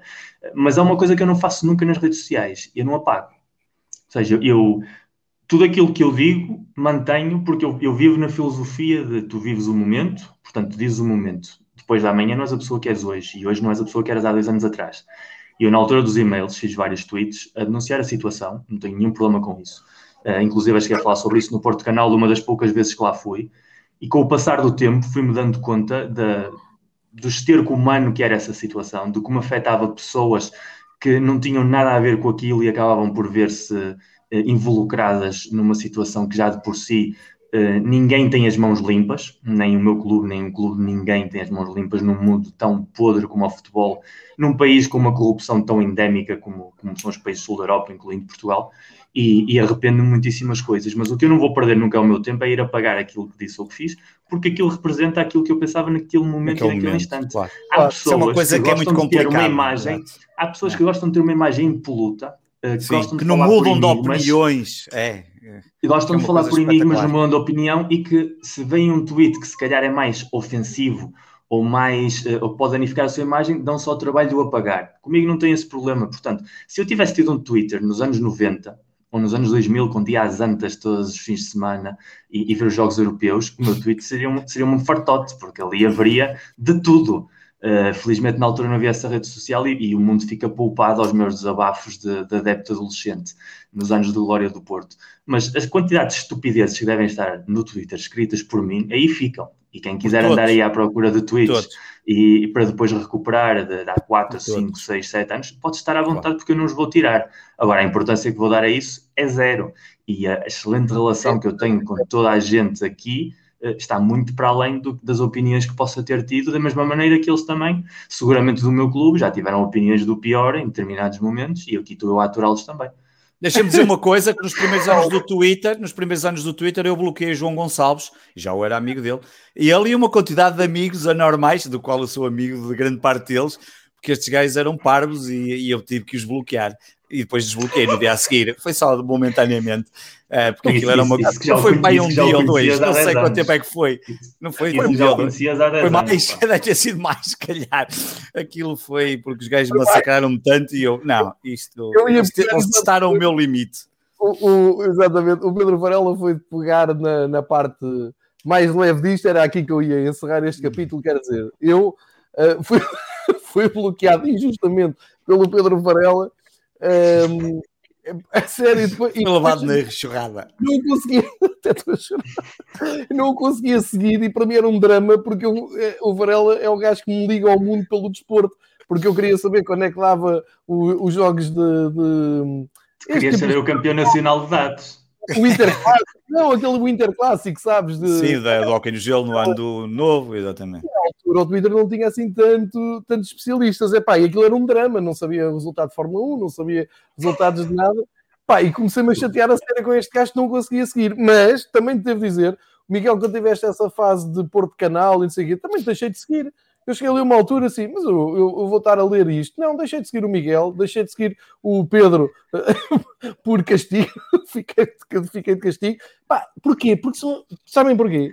Porque é redes sociais. É, a conclusão que eu quero tirar é, pá, é redes sociais. Agora a malta epá, fica indignado, assim, tem todo o direito, atenção, nunca faltámos ao respeito a ninguém aqui, ninguém. Claro. E já falámos de profissionais, já falámos de seguidores, já falámos de malta que, que aparece aqui no chat, pá, são todos bem-vindos. Passam o limite, que para mim é o limite do bom senso, aí vão chatear para o outro lado, epá, façam o, o alucinante é que podes deixar de seguir e, no entanto, se tivéssemos combinado uma jantarada, para pensar, se que tínhamos feito a jantarada na mesma, porque aí é outro ah, mundo. Claramente. E as redes sociais é uma borbulha em comparação com claro, isso. Claro, claro. Oh, claro. Telefone e não deixava seguir. Eu falava com esse gajo todos os dias, pá, uma altura, do, há uns nos primórdios do Mas Twitter. Isso é, isso é amor, isso é amor, isso fala todos os dias. É Era, pá, vocês nem queiram saber que isto é, isto é uma transmissão pública, nem vale a pena, nem vale a pena. Vamos? Eu hoje não tenho o livro ainda porque ainda não chegou, mas. Eu tenho o livro aqui do oitavo ano. Para... Ah, não é para apresentar livros. Eu sei que. eu vou, espera, eu vou, permite, eu vou buscar a capa enquanto o, o Miguel. O livro já está à venda, Miguel, mesmo? Não, não. Não, ainda não está. Não, não, tu não sabes não ler. Não Só lês os relatórios de contas e depois mandam-te uma foto com uma data de lançamento e tu não és. Não, nem reparei na data. Estás a ver? Nem reparei na data de lançamento. Lá está. Claro. Eu não reparei na data de lançamento porque eu quero a minha cópia de ser assinada pelo autor e entregue em quando Portugal quando ele vier cá. Quando não ele vier cá. A minha era esta. Não tens. Ah, dia 24 de fevereiro. 24 de fevereiro, exatamente. Ah, o que é que eu posso dizer? Em primeiro lugar, que vocês tiveram a aguentar durante muitos meses porque sabiam disto e não podiam dizer nada a ninguém. porque uh, tinha o compromisso com, com a Panenka de manter em segredo até que eles decidissem fazer oficial, que é a prerrogativa da editora. Portanto, a partir daí havia poucas pessoas, uh, em Portugal pelo menos, uh, que podia-se contar com os dedos das mãos, que sabiam que o livro ia existir e tinham de estar em, em silêncio sepulcral. Portanto, a minha gratidão pública a vocês que me aturaram durante o processo da escrita e aturaram também nessa fase da divulgação. Depois o livro, é, depois de vários anos sem, sem publicar, o último livro que eu tinha escrito foi em 2016, entretanto ainda saiu a edição brasileira do, do Noites Europeias, mas já estava há alguns anos sem escrever. É um resultado, sobretudo, da pandemia, porque a ideia começou a surgir precisamente quando cancelaram o europeu, eh, em abril, e, e demos-nos conta, eu e, e, a malta da Panenka, que, que havia aqui um, uma história para contar, uma história muito bonita, que é a história de uma das competições da minha vida. Uh, no fundo, este, este, livro para mim é, é, voltar à infância, porque é, um, é um, uma reconciliação emocional. Os mundiais são muito especiais para mim, mas curiosamente os momentos mais espetaculares da, da minha vida, da minha infância, lembro-me sempre associado a, a europeus eu casei-me 10 dias antes de começar o Euro 2012, uh, eh, vivi na pele, como todos nós, o, Euro 2004. Cheguei à Espanha em 2006, depois do Mundial, e vivi toda a euforia do, do, do Europeu 2008 e depois do Europeu 2012. Uh, celebrei sozinho em casa o, o, Euro 2016, quando toda a gente estava na rua em Portugal. Eu estava a celebrar com uma bandeira nas, nas ruas de Espanha a vitória o Euro 96, que é a camisola que eu trago hoje, foi um, um europeu muito especial. Eu lembro que foi o primeiro europeu que teve um, um, jogo de computador próprio com comentários de Gabriel Alves, que para quem na altura começava a entrar no mundo da, da informática e dos jogos, ter comentários em português era um luxo.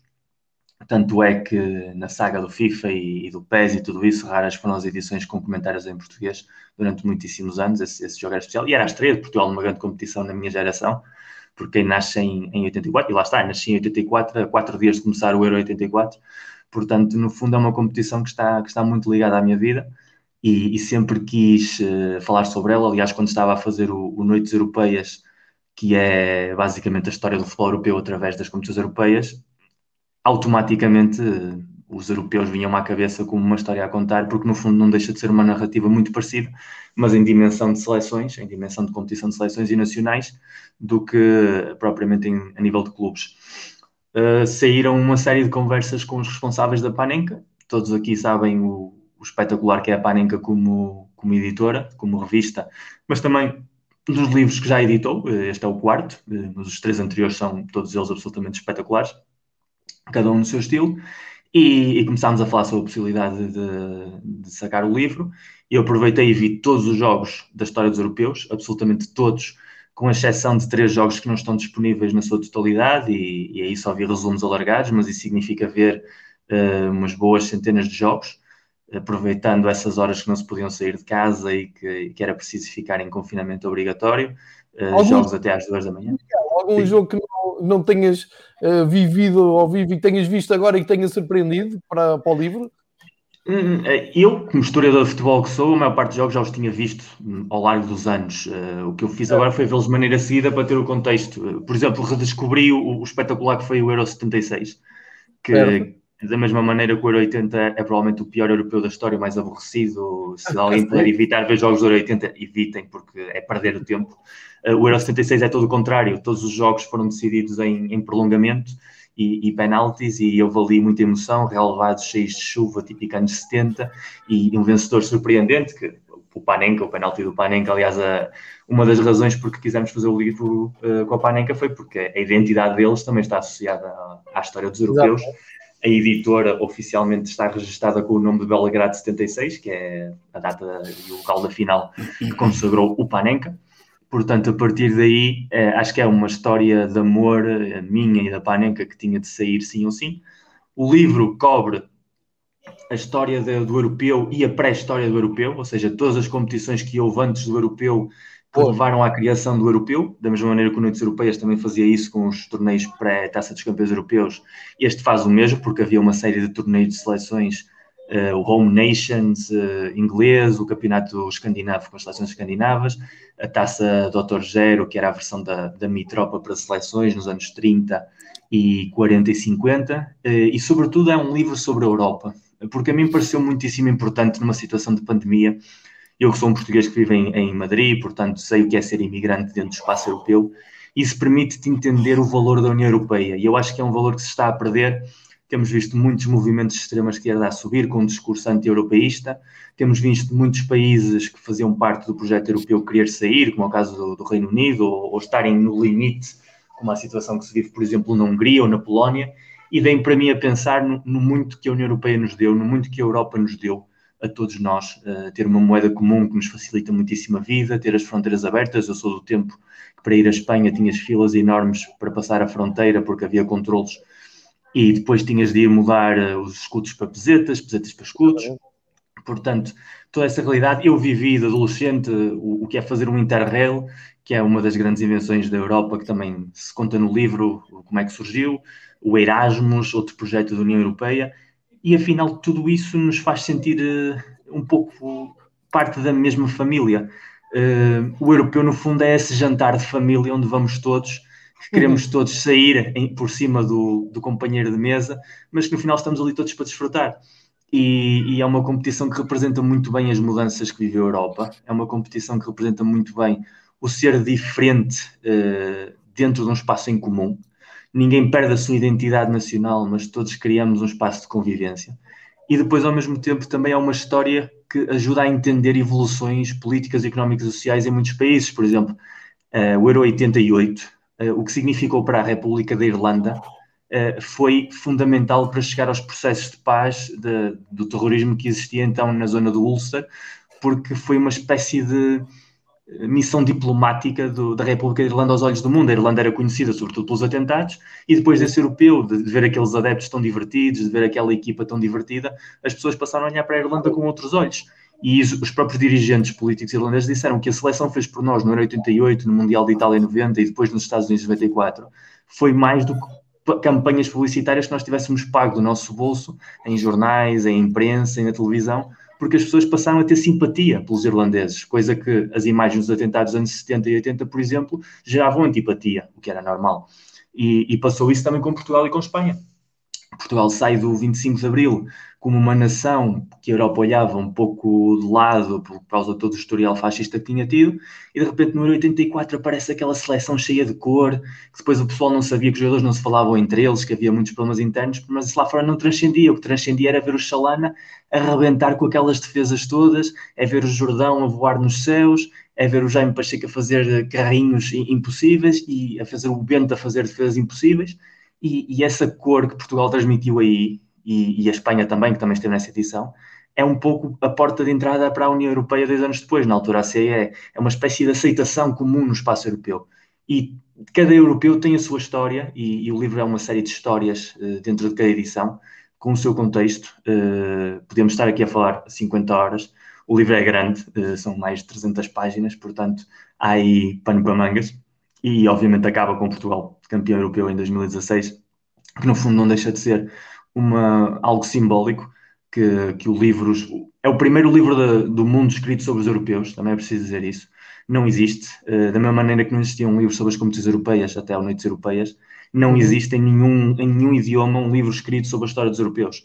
E ser um livro escrito por um português uh, em Espanha, que são os últimos, três, os últimos dois países que ganharam as últimas três edições, que têm uma história tão rica no torneio, como nós temos e, os espanhóis têm, acaba por ser uh, bonito, uh, ser algo especial e, e, deixa de ser um livro que a mim me enorgulhece. A capa é muito bonita e não deixa de ser também simbólica por isso, porque não deixa de ser a réplica da taça, mas que recorda as nossas origens, que é a cultura clássica, a cultura grega, a latina, e, e depois aquele estádio que se vê ali em fundo faz lembrar os estádios do, do Capitão Tsubasa, uh, um pouco esse onirismo da juventude, dessa inocência dos sonhos daqueles que, quando olham para o, para o futebol, veem sempre coisas positivas e, e não se carregam de negatividade.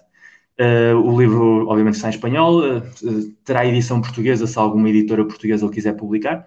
É isso aí já um, um assunto que me ultrapassa. Se alguma editora portuguesa estiver interessada nisso, uh, é contactar com a Panenka, da mesma maneira que, que eles têm as relações com, com o mercado da América Latina, o mercado britânico mas eh, para o pessoal que gosta de comprar livros em Portugal, já a maior parte deles eh, seguramente que entenderá o livro, porque é uma linguagem bastante fácil.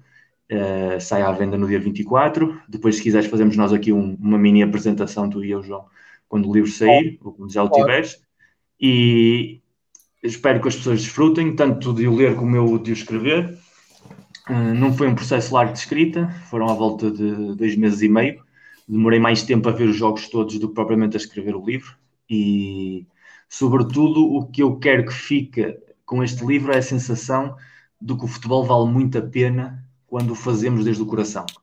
E, este, e é uma coisa que, que o Fever Pitch também me ensinou ou ajudou-me a reforçar e também foi uma inspiração quando eu estava a escrever o livro, portanto, publicamente também eu quero dedicar a, a vocês os dois aqui, porque também não deixam de ser parte dessa inspiração. Uh, acreditar que o futebol vale a pena quando é algo positivo. E, e, este livro invoca essa, essa positividade, não é um livro de polémica, não é um livro de negatividade, é um livro de história e de histórias, e, e é um livro que convida as pessoas a, a recordar e a apaixonarem-se por um torneio que é a história do futebol português, a história das nossas vidas, e, e é um torneio que vale a pena aguentá-lo e, e desfrutá-lo, porque é um, é um, torneio que provavelmente sem ele a Europa tinha tido mais guerras, se calhar, do que acho que teve, e tinha havido mais polémica, se calhar, do que acho que houve. E o pessoal hoje em dia não, não tem em consideração o que era a Europa no tempo da Guerra Fria, e de certa maneira uh, havia países, uh, e isto o João lembrar-se-á, porque o João é mais velho que nós, é um avô quase, que não tinham relações institucionais, mas que depois jogavam entre eles no europeu. Ou seja, que é uma coisa maravilhosa, tu não poderes ter uma relação com um país do, do Bloco Soviético e, no entanto, poder jogar contra ele um jogo oficial num campeonato da Europa. E, e, essa, essa história, essa sincronia de, de europeicidade dentro de um torneio comum é, é algo fora normal. E agora, perguntem o que quiserem, se quiserem perguntar alguma coisa, ou, ou o pessoal tem aí para perguntar, que eu não vi nada do chat enquanto estava a falar. Portanto, sou tudo vosso. Portanto, sai dia 24, dia 25, está aqui para entregar-me à porta. Está bem, obrigado. Era só para Vamos sentir um influencer se receber esse livro à porta. No mínimo, que é para eu depois espalhar a palavra pelos meus 25 mil seguidores, não, não é pouca pela experiência, coisa. Pela experiência que eu tenho de livros que te deixei, vais pegar nele em 2024 e até lá tens um. É irrelevante, Miguel, o que interessa é as pessoas que eu te levo para comprarem o livro, não é que eu leia.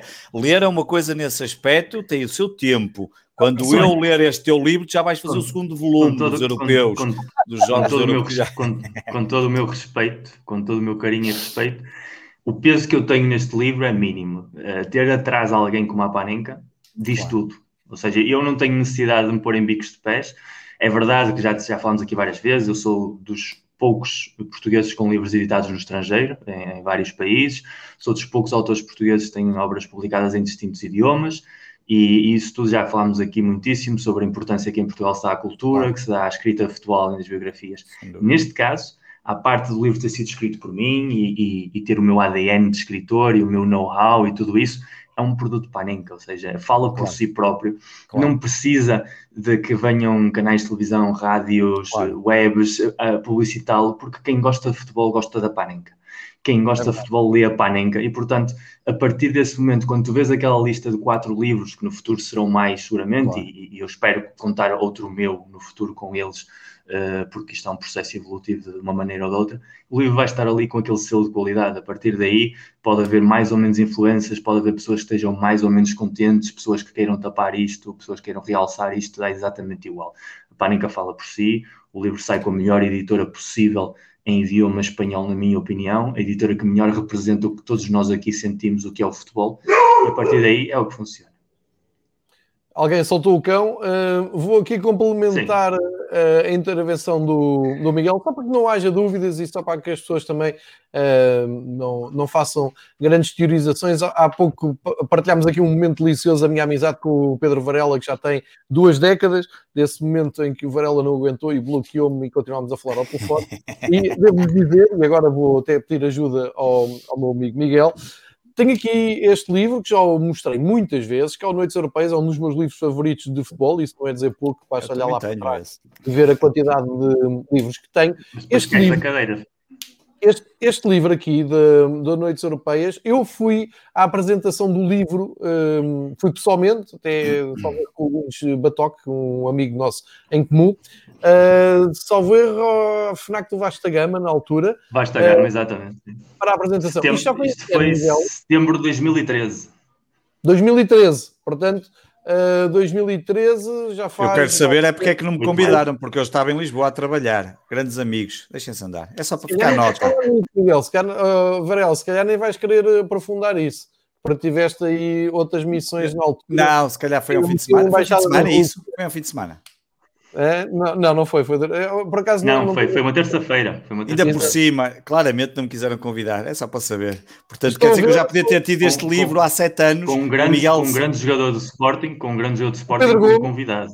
O Pedro, Pedro Gomes. Pedro Gomes, o famoso Gomes. homem dos matrecos na televisão, no programa da SIC, a dizer como é que se movimentava as táticas, caramba. O, Grande pronto, Pedro Gomes. Ah, vai fazer oito anos, uh, fizemos isto de outra maneira, não tão digital e, e não com uma pandemia pelo meio. Eh, e eu acabei de dizer que é um dos meus livros, é um dos livros que eu mais vezes volto, porque tem, pá, tem aqui grandes histórias, depois é complementado. Estou-me a rir aqui porque disseram Pronto, que eu não fui porque, tu, porque eu te bloqueei e tu não pudeste convidar. Depois, para a parte da Panenka, um, eh, no outro espaço já ah, uh, mostrei este livro, um, que é, é o que está ali na imagem, não é? É aquilo que está ali na é. imagem, não é o primeiro, exatamente. a leitura o da primeiro que eles editaram. Exatamente. exatamente. E a leitura da Panenka é muito como diz o, o Miguel, uh, lê-se muito bem. Os, o, o, livro é uma delícia para quem gosta de livros, uh, para a nossa geração, que ainda muito temos. Muito bem trabalhado, não é? O material é bom muito bem paginado.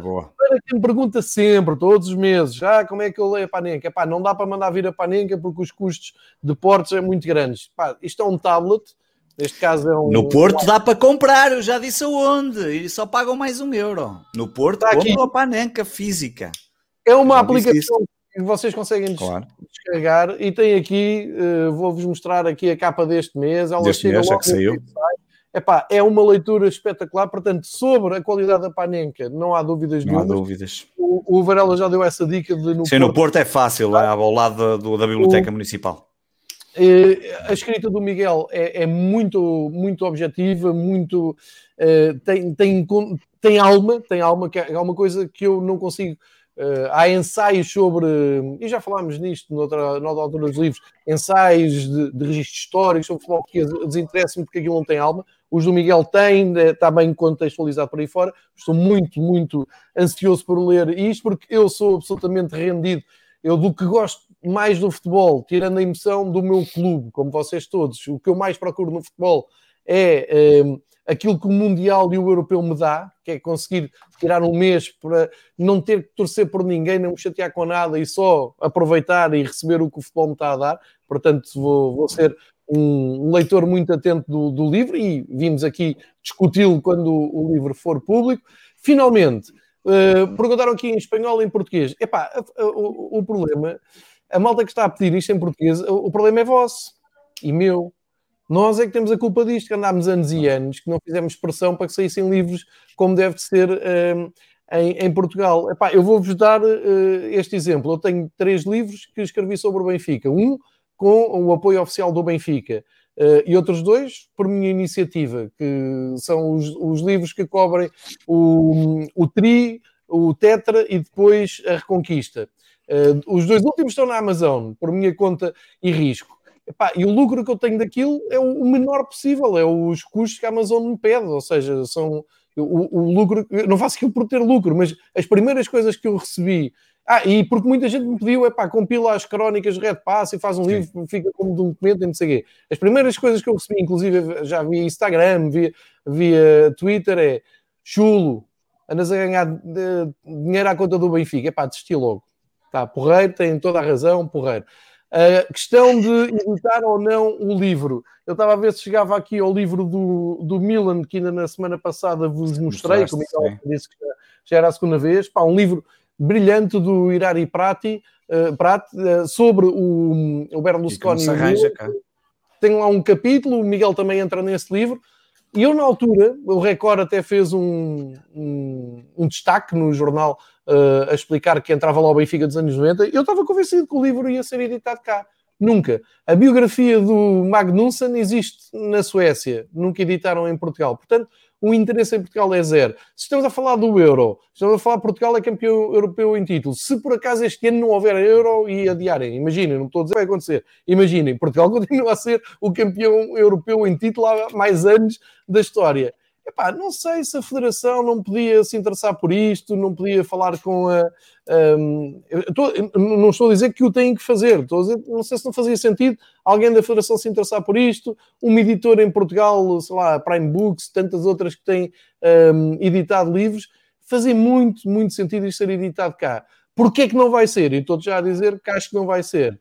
Pá, porque ninguém quer saber. Porque se estivesse ali a falar de, de coisas um, enfim, que não interessam a ninguém, não vou voltar ao mesmo assunto. Portanto, sou muito pessimista nisto. Pá, faço um esforço aí, mal está a dizer, é pá, em espanhol não consigo. Pá, vocês não sabem. Eu é também fácil. dizia a mesma coisa.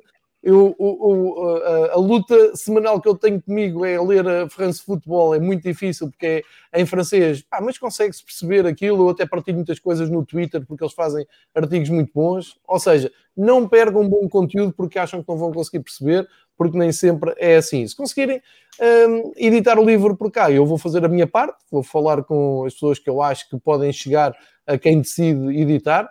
Uh, melhor, ficamos todos a ganhar. Agora, se me perguntar se eu acredito, não. Eu acho que a malta nem é- merece. É, não, a verdade, a malta nem merece.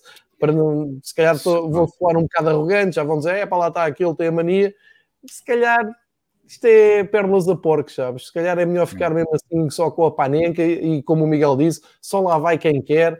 Uh, também não sei se quer este livro ali no continente e a malta toda a olhar assim de lado, estão a ver. Esse Mas, do, do uh, Milan, do Berlusconi, do Irati, está, por exemplo, está na, na Amazon espanhola, a versão, ah, a versão PDF custa 4,75€. É um, Pois que é o mínimo que pedem. Eu também é, aquilo é um livro 4,75 e quem quiser mandar vir o livro normal são 14 euros, é? mas a Amazon claro. Espanhola nesse aspecto tem sido, para quem quiser livros, é uma boa forma de. Eu, eu, vi, eu vi o comentário do. Espera aí, eu vi o comentário do Dúlio, que que vi hoje Sim. de manhã que esteve ausente uh, no hospital, ainda ah, bem que já está superado e, e on fire.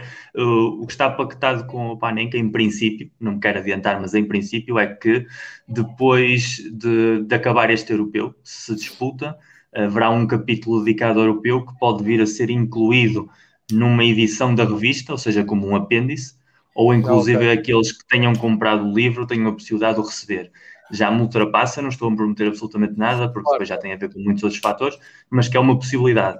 E imagino que daqui a quatro anos, se isso não acontecer, que daqui a quatro anos uh, haja uma atualização, que é, normalmente é a prática corrente, ou que se existe este apêndice, daqui a quatro anos seja reeditado. Também é verdade que uh, a edição, a tiragem, é, é, uma boa tiragem, e se ficar uh, o livro esgotado, a primeira edição até ao verão, é muito normal que façam uma segunda edição e que, portanto, essa segunda edição claro. seja atualizada já com, com, o Campeonato da Europa, que esperemos todos que se dispute este verão. E em relação à publicação noutros idiomas, era o que eu tinha dito, ou seja, uh, a Panenka é, tem um peso brutal no mercado, pode editar perfeitamente noutros mercados, mas normalmente isto funciona de uma maneira muito simples. Editoras interessadas dos países interessados contactam a editora principal, neste caso a Panenka, e fazem uma proposta comercial para editarem um livro nesse país e depois já chega a um acordo, dos quais eu, como autor, simplesmente sou informado, nem sequer tenho voto na matéria. Portanto, se alguma claro, editora em Portugal é? estiver interessada, é contactar diretamente com oh, Miguel, os amigos e... e chegam a esse acordo e já está. E quando é que é a tua entrevista no Canal 11 sobre o livro? Não faço a menor ideia. Vergonhoso, como é que não? É isto. É isto. João? Estão todos convidados para a festa. Estão todos absolutamente sem nenhum tipo de, de, de problema, convidados para a festa, porque isto, isto pertence-nos a todos. O, claro. o europeu pertence-nos a todos como adeptos e pertence-nos e, como o João disse bem, eh, Portugal tem uma história tão rica no europeu. Aliás, eu continuo a achar que há seleções que são mais de mundiais e seleções que são mais de europeus. Eu acho que a história do futebol explica muitíssimo bem. E Portugal é claramente uma seleção de europeus independentemente de, de, do Mundial de 66, independentemente do Mundial de 2006, se formos a ver a performance de Portugal em europeus e em mundiais, eh, obviamente a performance em europeus é muito superior. E, e aqueles como eu que cresceram com, com o mito de 84 e que viveram e choraram em 2000 com, aquele, com aquela mão do, do Abel Xavier, que viveram e choraram em 2004 com o gol do Caristeias, que curiosamente, por ironia do destino, ontem que foi apresentado o livro era o aniversário do Caristeias, portanto isto está tudo ligado mesmo e que, que, sofremos em 2012 com os penaltis e que depois que eu, eu chorei no gol do Éder, é dos poucos golos que não são do Porto que me provocaram lágrimas e como um imigrante há coisa de 11 anos na altura era, poder celebrar nas ruas de Madrid, a cidade que nos últimos anos tinha recebido uh, as celebrações dos dois europeus e de um mundial uh, com a bandeira de Portugal, a vitória em Paris, uh, tem um peso muito especial e, e, no fundo é isso, é, o futebol é sempre de todos. há pessoas que se empenham em em tomar conta do futebol, seja através da linguagem, do vocabulário, da, da pressão económica, eh, da sensação de criar uma cultura de medo e de ódio. Há sempre quem queira levar para o lado negro, mas todos nós sabemos que, que o futebol é o que é, porque é o jogo mais simples do mundo, é o jogo mais bonito, é o jogo mais fácil, é o jogo com as regras mais simplificadas e, portanto, é uma festa coletiva. E, e, o que eu quis plasmar neste livro foi, sobretudo, é essa sensação coletiva de celebração. Todos nós já fomos felizes no europeu. Uh, todos nós, menos os ingleses, mas isso aí interessa pouco. Uh, mas quase todas as outras, quase todas as nações portuguesas foram felizes nos europeus. Espanha já tinha um europeu quando andava aí anos a perder. A Holanda, que nunca ganhou um Mundial, ganhou um europeu. Portugal, que nunca ganhou um Mundial, ganhou um europeu. A Dinamarca, que foi mítica nos anos 80 nos Mundiais, também ganhou um europeu. A Grécia ganhou um europeu. A Checoslováquia ganhou um europeu. Ou seja, é um, a França, a Itália, a Alemanha, ou seja, a União Soviética, todas as grandes nações, exceto os ingleses, já celebraram o europeu. Portanto, é uma festa mesmo de todos. E, e, isso é a coisa mais bonita que há para contar. Muito bem, Miguel. Espero que seja um, uma. Espero que esgote, como tu estavas a dizer. Em Espanha, certeza que isto vai ter marcado, não tenho dúvidas nenhumas, porque há esse, essa cultura, por isso é que também existe a Panenca, por isso é que a Panenca edita livros. Isto, uma coisa tem toda a ver com a outra. Se chegar cá, tudo bem. Espero que malta que esteja a ver e conheça pessoal nos meios de comunicação, escritos, falados, rádios, televisões, jornais, tem aqui material para uh, agarrarem, divulgarem, aprenderem. Uh, chamem o Miguel para falar um pouco sobre isto. Estamos em ano europeu, se tudo correr bem, e portanto faz todo o sentido. Uh, também não querendo aqui desvendar grande coisa, mesmo que não há nada para desvendar, só há nas nossas cabeças ideias. O Fever Pitch, se houver europeu, promete estar em cima do acontecimento e estar à altura da, do acontecimento que só acontece de 4 em 4 anos, uh, mas o Fever Pitch existe porque há mundiais e porque há europeus e porque há noites europeias, disso não tenho dúvidas nenhumas, muito mais do que haver uh, Benfica, Porto ou Sporting, tem muito mais a ver com uh, estes, estes, jogos, estas competições. Um, a malta aguentou-se aqui fortemente uma hora e meia, uh, ficou apresentado o livro, nós vamos voltar Está na hora de ir embora. Embora. Um, só para complementar a minha intervenção da primeira parte uh, sobre uma terça-feira de futebol português. Uh, hoje é quarta e claro que temos futebol. Daqui a um bocado é, lá volta o Miguel da Braga para mais um. Vamos inaugurar esta modalidade. Vamos lá ver quem é que vai matar hoje. Olha aí, não matem ninguém. Estamos todos a torcer por uma final no Jamor Braga-Estoril. Pá, não sejam assim. Pronto, quer dizer, eu estou aqui, todo contente de Rubens Amorim e ele paga-me assim, estás a ver porque eu, é que eu, eu, eu, já te avisei, não faças, não, não, não vais para a cama com o diabo. Não, porque eu bloqueio, eu bloqueio, ele não consegue sair dali, ele não sai de casa, eu bloqueio, ele não sai. Há malta que a partir de hoje não vai olhar para isto da mesma maneira, então, mas este gajo vem para aqui contar histórias de 2013 e 2015. E, e ainda, ainda, não falou da tenda, quando ele falar da tenda, então é que o pessoal oh, pá, isso não, isso vai demorar, isso tem os seus dias, vamos lá chegar. É bom porque eu tenho aqui um espaço mesmo bom para lhe mandar coisas cá de cima. Não, não, a tenda vai ser montada aí onde está, nessa sala. Eu conheço a tua casa, eu sei onde é que eu vou montar. Acabou-se, não, há mais, não vais ver televisão, não há mais filme, nem, nem para a Benfica TV vais conseguir falar, cara, que vai estar aí a tenda e tu não vais conseguir entrar em direto. Aí, é? aí atrás, vou estar eu aí atrás. Não, hoje a conferência de imprensa de Jorge Jesus, o que é que tem a dizer? Aparece aqui Pedro Varela. Não, não, aqui não... não há nada, equipado com o equipamento de Sporting, não há cá Mas, nada. Meus amigos, vamos fechar esta sessão de terapia uh, uma hora e 35, está muito, muito a tempo. Miguel, antes de mais nada, e porque não disse há um bocado, muitos parabéns pelo livro, acima de tudo, muito obrigado pelo, uh, pelo, pelo trabalho e pela iniciativa. Uh, de certeza que aqui a minha estante vai agradecer. Anseio uh, pôr a, a, mão nesse livro e, e, ler, como li já as Noites Europeias, Os Sonhos Dourados, enfim, todas essas literaturas que nos ajudam aprendemos sempre. A questão aqui é aprendemos sempre. É sempre o objetivo de agarrar num livro. E também recordar, porque como vocês dizem, já sou avô e muitas vezes há coisas que estou a ler e que já não me lembrava que tinham acontecido. A malta toda que nos seguiu, muito obrigado por terem mantido dentro dos limites os insultos, pá, foi porreiro, não conseguiram não insultar ninguém, conseguiram ouvir e estar, estar aqui a discutir. Varela, continua esse, esse caminho abençoado, liderado pelo grande benfiquista Ruben Amorim. Continua, estima bem o nosso Ruben Amorim, é? Aí que o Miguel fica, o Miguel fica sem. Eu rio, eu, eu, já vou calmamente, não, não partilho do vosso desse otimismo, como o Miguel diz, que já está tudo fechado, não está nada fechado. Ah, é, é, tão, é tão irritante, é, é tão irritante. Não, não, não, 16 jogos, pá. Eu perdi uma final da, da Liga Europa em casa. E Miguel, não esquecer que vêm as competições europeias, que eu sei que isto não diz respeito a todos, mas vêm grandes jogos com grandes clubes europeus. Também ainda vamos ter a nossa parte aqui de nos vingarmos um bocadinho. Falamos disto mais para a semana. Não, não há programa para ninguém, não acaba. O programa é para falar da Liga Portuguesa, não é para falar cá de competições que, de clubes menores, no amor de Deus. A terapia desta semana, sessão uh, produtiva de, de Fever Pitch. Não se esqueçam que amanhã começa o Campeonato do Mundo Esqui Alpino, portanto, não se esqueçam, é? Uma grande oportunidade de verem provas absolutamente incríveis na antecâmara dos Jogos Olímpicos de Inverno 2022.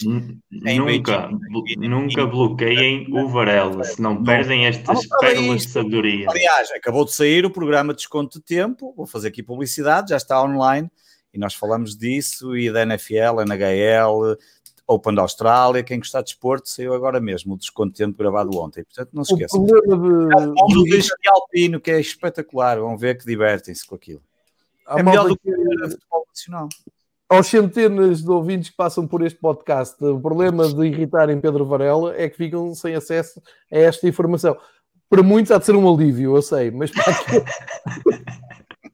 não tem este canal de comunicação, pensem duas vezes. Para ela, pá, bom campeonato de alpino. Tem que saber, tem que saber. É até dia 21, demora ao mesmo tempo que o Open da Austrália. Acaba no mesmo dia que o Open da Austrália. Fica também nada, com essa nota. Espera, eu... espera que daqui, a, daqui a umas semanas começa a Fórmula 1 e é que já ninguém o aguenta. E é que vai ser, cara. Nunca mais chega, cara. Foda-se, Fórmula 1. Mas antes ainda sai o Drive to Survive da Netflix, cara. Não se esqueçam disso. Amanhã voltamos no Fever Pitch. Só para aquela malta que ainda gosta de futebol, amanhã temos versão inglesa, sexta-feira temos versão francesa. Uh, ainda muito para falar dos campeonatos e das taças dos dois países. Hoje está a haver futebol também em Inglaterra e França, a parte de, das taças, porque lá não sei porque o campeonato até se joga mais ao fim de semana, coisas deles, e que costumam ter o calendário mais arrumadinho, mas não se pode ter tudo. E nós cá voltamos para a semana, assim que for possível, assim que o calendário deixar. Mas... Pode ser na terça, porque o Sporting joga na segunda, só para avisar, não é por nada. Não mas é isso, reflitam nisto. Sempre perguntam assim: pá, mas porquê é que, o, porquê é que os outros programas têm data e hora certa e o português é isto? Pá, perguntem à Liga Portuguesa. Vão lá perguntar. Depois perguntem ao Varela. Ao Varela, exato. Meus amigos, ah. muito obrigado pela vossa disponibilidade. Mais uma vez, parabéns ao, ao Miguel, também parabéns ao Varela por seguir isolado na frente. E, e obrigado pelo carinho do pessoal que tem visto aí e espero que todos, quando tiverem um livro, se tiverem um livro, que desfrutem muito dele e se não o tiverem, olha, que desfrutem do futebol também. Exatamente. Se quiserem ofender, já sabem, vão à conta do Twitter. Se ofender, podem vir que eu garanto que retuiteio e cometo coraçõezinhos. Exatamente. E, e, e, em maio estamos em Madrid a fechar. Ah, não, não é maio, lá para agosto estamos a Madrid, cara. Aquilo é que vai ser. Fronteiras fechadas. Para ti a fronteira está fechada. Fever Pitch em casa do Miguel, tudo a fazer yoga aos três, a fazer ali umas aulas e a gravar em direto. Aproveitem a paciência destes dois no Twitter que eu não tenho e, portanto, aproveitem e abusem deles, que eu não tenho paciência. O meu avô já não tem paciência para isso. Pessoal, para a semana, fiquem bem, fiquem em segurança. Bom futebol para a semana para a semana.